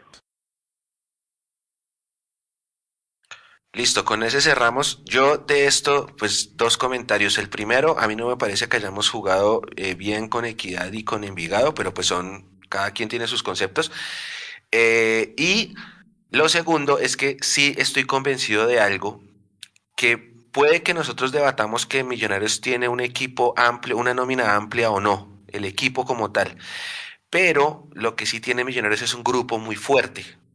Y a veces los grupos fuertes son los que ganan los torneos. Y eso fue, eso es lo que tiene el equipo potenciado desde aquel clásico que ganamos con gol de Jader.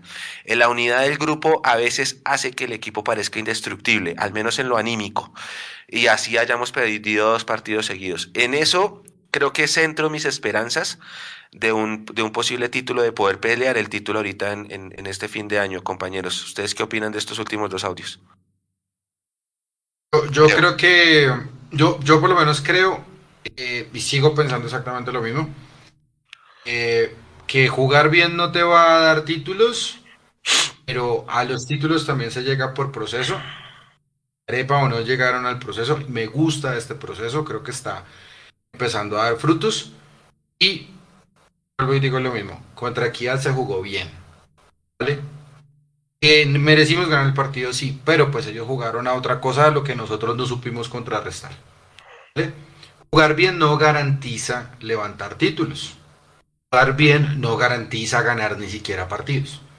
Por lo menos está llevando un camino coherente para que Millonarios por fin vuelva a tener una identidad de fútbol. Con todas las limitaciones posibles. La tacañería, con la soberbia, con un montón de variables adicionales que que tiene azul y blanco. Pero eso es cuestión de los directivos. Ojalá nos vaya bien. Espero que podamos llegar a una final. Ojalá. Y si no, a seguir remando y a seguir trabajando porque acá ya hemos dado todas las variables posibles para que Millonarios pueda llegar a una final o pueda clasificarse a una Copa Libertadores sin ser campeón. No puede pasar. Gracias, Leo. Jason. Yo, ¿qué, ¿qué, decir de estos últimos dos audios? Yo sí, yo sí estoy en desacuerdo con, con, el, con el doctor Serpa cuando dice que Millonarios jugó bien la Me parece que estamos volviendo al tema este de los merecimientos. Una cosa es merecer por la propuesta o por lo que se hizo dentro del juego y otra cosa es realmente eh, jugar bien, que también es algo subjetivo. Yo lo he dicho en varias ocasiones. Porque jugar bien es qué, realmente, partiendo de qué. ¿Sí? Yo creo que jugar bien es ejecutar bien la idea que tiene ese equipo. Para mí eso es jugar bien. Y a mí me parece que Millonarios frente a la equidad no ejecutó bien la idea porque caímos en la trampa del rival. Por eso para mí Millonarios no jugó bien. Seguramente para Alexis García, su equipo la equidad jugó muy bien porque interpretó los momentos del partido y jugó a lo que ellos les gusta jugar. Por eso yo digo, jugar bien es muy subjetivo, porque jugar bien es, para mí, partiendo desde cuál es la propuesta de cada quien. Ahí ya después miraremos si se juega bonito o no se juega bonito, eso ya es de gustos también. Pero el jugar bien es tan subjetivo como, como decir que, que Millonarios porque generó 19 remates tendría que haber ganado el partido, que esa no es una realidad. Entonces, a partir de eso, de la data, no se puede decir que un equipo juega bien. Si usted mira un mapa de calor, seguramente usted encuentra que en el mapa de calor, eh, Javier Valencia en los minutos que estuvo, estuvo muy, muy metido en el área de, de la equidad. Eh, pero haciendo qué? Si usted mira el data, si usted se queda con la data únicamente que le da el mapa de calor, realmente, ¿qué tan trascendente fue que Javier Valencia estuviera ahí en ese sector que estuvo? Entonces, ahí yo creo que, que, que sí hay que también apretar un poco las tuercas y entender que si se tienen baches, hay que mejorar. Yo sigo diciendo, hay una idea de juego, y cuando Millonarios es fiel a esa idea de juego, pasa por encima de los rivales generalmente, o gana los partidos, así no pase por encima de los rivales, pero termina ganando los partidos, cuando Millonarios traiciona su idea, se mete en líos tremendos como los que nos metimos contra el Pereira el semestre pasado, como los que nos metimos contra el Bucaramanga este semestre, como perder el clásico con Santa Fe, un Santa Fe que no tenía absolutamente nada, como embolatarnos contra el América en el bache que tenía, y podemos nombrar otras pases. Entonces, yo creo que en el momento que Millonarios entienda hay que dar ese salto de calidad, y ese salto de calidad tiene que venir acompañado no solo de buen fútbol, desde la idea de Gamero, sino también de interpretar los momentos de los partidos, en ese momento sí podemos hablar que Millonarios juega realmente bien al fútbol. Por ahora está en un proceso de construcción que me parece que es obvio y es lógico, eh, teniendo en cuenta la base de nómina tan corta que tiene el profe Gamer. y teniendo en cuenta que eso es un proceso y que como dice Leo, el proceso va por buen camino. Lo que pasa es que es, el, proceso también hace parte de tener caídas y, que cuando sean esas caídas no cortarlo, como pasó con Russo, sino entender que hace parte de, del mismo. Juanse. Yo no sé en dónde vio 19 llegadas Serpa, pero bueno. el, el, el, el, arquero de Kia solo sacó 6. Porque claro, es que cogen los datos donde, de, de, donde les conviene, porque ese gamero siempre escoge lo mismo. Claro, la posesión, la cantidad de pases, pero no le preguntan por los centros, por ejemplo, que como de 33 centros, solamente 10, y de esos 10 Lluvia hace como la mitad. Pero bueno, eso es otra, otra discusión. Pero bueno, yo creo que ya eh, estos tres partidos se quedan es para levantarse, porque, hombre, el Tolima es un equipo jodido, seguramente no, no tiene mucho gol, pero, pero no ha perdido, ¿no? Es un equipo que juega bastante bien, hay un central muy bueno en ese equipo, entonces pues esta curva, este remate, digamos, de esos tres partidos va a marcar mucho cómo llega Millonarios a esos, a esos cuadrangulares, porque si nos va bien con Tolima, vamos a tener la oportunidad de, si le ganamos a la Alianza Petrolera, eliminar ese equipo y pues ver a ver cómo llega Nacional dependiendo qué equipo va a poner, ¿no? Porque acuérdense que Nacional juega esa misma semana final de Copa. Entonces ahí no se va a ver realmente el, el partido que todo el mundo quiere ver, sino en cuadrangulares. Y ojo, donde no ganemos el sábado, el domingo, y gane el Pereira, el Pereira nos alcanza en el segundo lugar. Entonces, pues son cosas que hay que ir barajando. Yo sé que en cuadrangulares se, se comienza de cero, pero pues hombre, ese segundo lugar yo creería que hay que mantenerlo, ¿no? Y sin descuidar la reclasificación en estas tres fechas Exacto. que quedan, porque la diferencia toda es corta, por más de que esté la final de Copa de la que todo el mundo da a Nacional como favorito. Eh, Nico, ¿algún comentario extra antes de cerrar? No, eh, a ver, que, que, muchas gracias por participar a los que estuvieron ahí en el chat. Los estuve leyendo todo el tiempo. Estén atentos porque tenemos más, más posillitos para regalar. Ahí vamos a estar haciéndolo en los próximos envíos para que participen con nosotros. No se pierdan este domingo la transmisión. Los que van a viajar a Ibagué con cuidado. Y, y nada, eso sería. No vayan, no vayan a comprar boletas revendidas, ¿no? Por ahí hay varios anuncios. Por ahí leí. Sí, sí, ojalá, sí. ojalá por página. Y si van a comprar revendida, que sea con, con alguien confiable. Oiga, a mí bueno. me queda la duda. Yo lo, yo lo ponía esta tarde. Hablaron del tema de, del acceso a prensa, porque en Medellín ya está, y, y, como decía la señora Blanca Oiga, Durán acá en estos micrófonos, Oye, sí. eso dependía de Win, yo no creo, porque entonces, porque en Medellín sí dieron la opción de que entren 50 periodistas y que la rueda de prensa sea presencial? La única que yo veo que sea viable es que en me, la alcaldía de Medellín le haya pedido permiso a Di Mayor para hacer eso, porque Di Mayor establece su protocolo que todo es virtual. Entonces, por ahí empieza.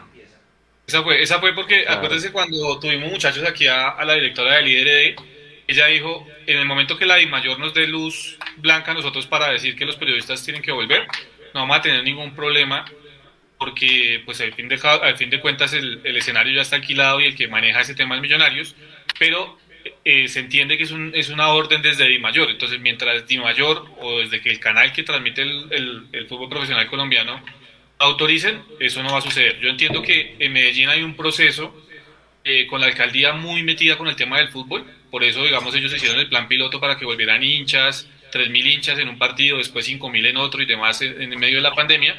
Ellos están muy metidos con el tema del fútbol, cosa que no pasa acá en Bogotá. Y, según, eh, y como, como lo dicen, hecho así lo entiendo, eh, desde la alcaldía una petición a Di Mayor y al canal que transmite el fútbol profesional para que los periodistas tuvieran ese acceso y puedan ahora disfrutar de ir nuevamente al Atanasio. Bueno. Tal cual. Es la única Ojo. que se me ocurriría.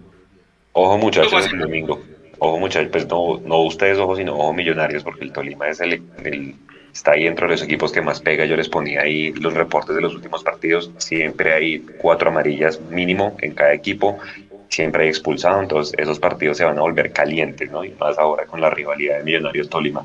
Entonces pilas, porque no podemos caer en el juego. Exacto, no podemos caer un clásico joven. Exacto, no podemos caer en el juego de expulsiones y demás amarillas, ¿no? Entonces pilas ahí con con, con eso. Vamos a ver cómo se comporta el partido el domingo. Yo, me imagino, me imagino a la gente en Ibagué apenas salga Millonarios a calentar, o sea, con, con, todo lo que ha pasado con Montero y la cosa, la cantidad de puteadas que le van a meter a todos Millonarios y sus hinchas, por los nosotros también. Solo porque está el, el caliente lo de Montero, eso le va a poner un picante más al, al partido del domingo. Yo creo que va a ser un buen partido sabrosito, ojalá sirva para volver, para volver a la senda del triunfo. Compañeros, gracias a todos. Leo, gracias por estar con nosotros hoy. Jason, como siempre, muchas gracias. A Juanse, que llegó tarde pero alcanzó a llegar, muchísimas gracias. Nico, ahí atrás, como siempre. Al ganador del pocillo, felicitaciones. A toda la gente que estuvo conectada con nosotros también, muchas gracias por ese aguante de todos los jueves y de todos los domingos y sábados y cada vez que hay partido. Nosotros nos encontramos de nuevo el domingo, primero a las 12 con la sub 15 y después en la tarde desde el Murillo Toro. A todos, muchas gracias. Este fue el capítulo 96 del Mundo Millos Live. Nos encontraremos el próximo fin de semana. Mañana posiblemente rueda de prensa, la, comunicaremos en nuestras redes como siempre, así que estén pendientes de nuestros contenidos y de toda la previa que comienza desde el día de mañana, lo de siempre, los jugadores de ambos equipos, los datos, las cifras, em, las estadísticas, la hora mundial, todo, todos los convocados, no se pierdan un solo contenido de mundomillos.com. Nosotros nos despedimos, gracias a todos, este fue live, chao.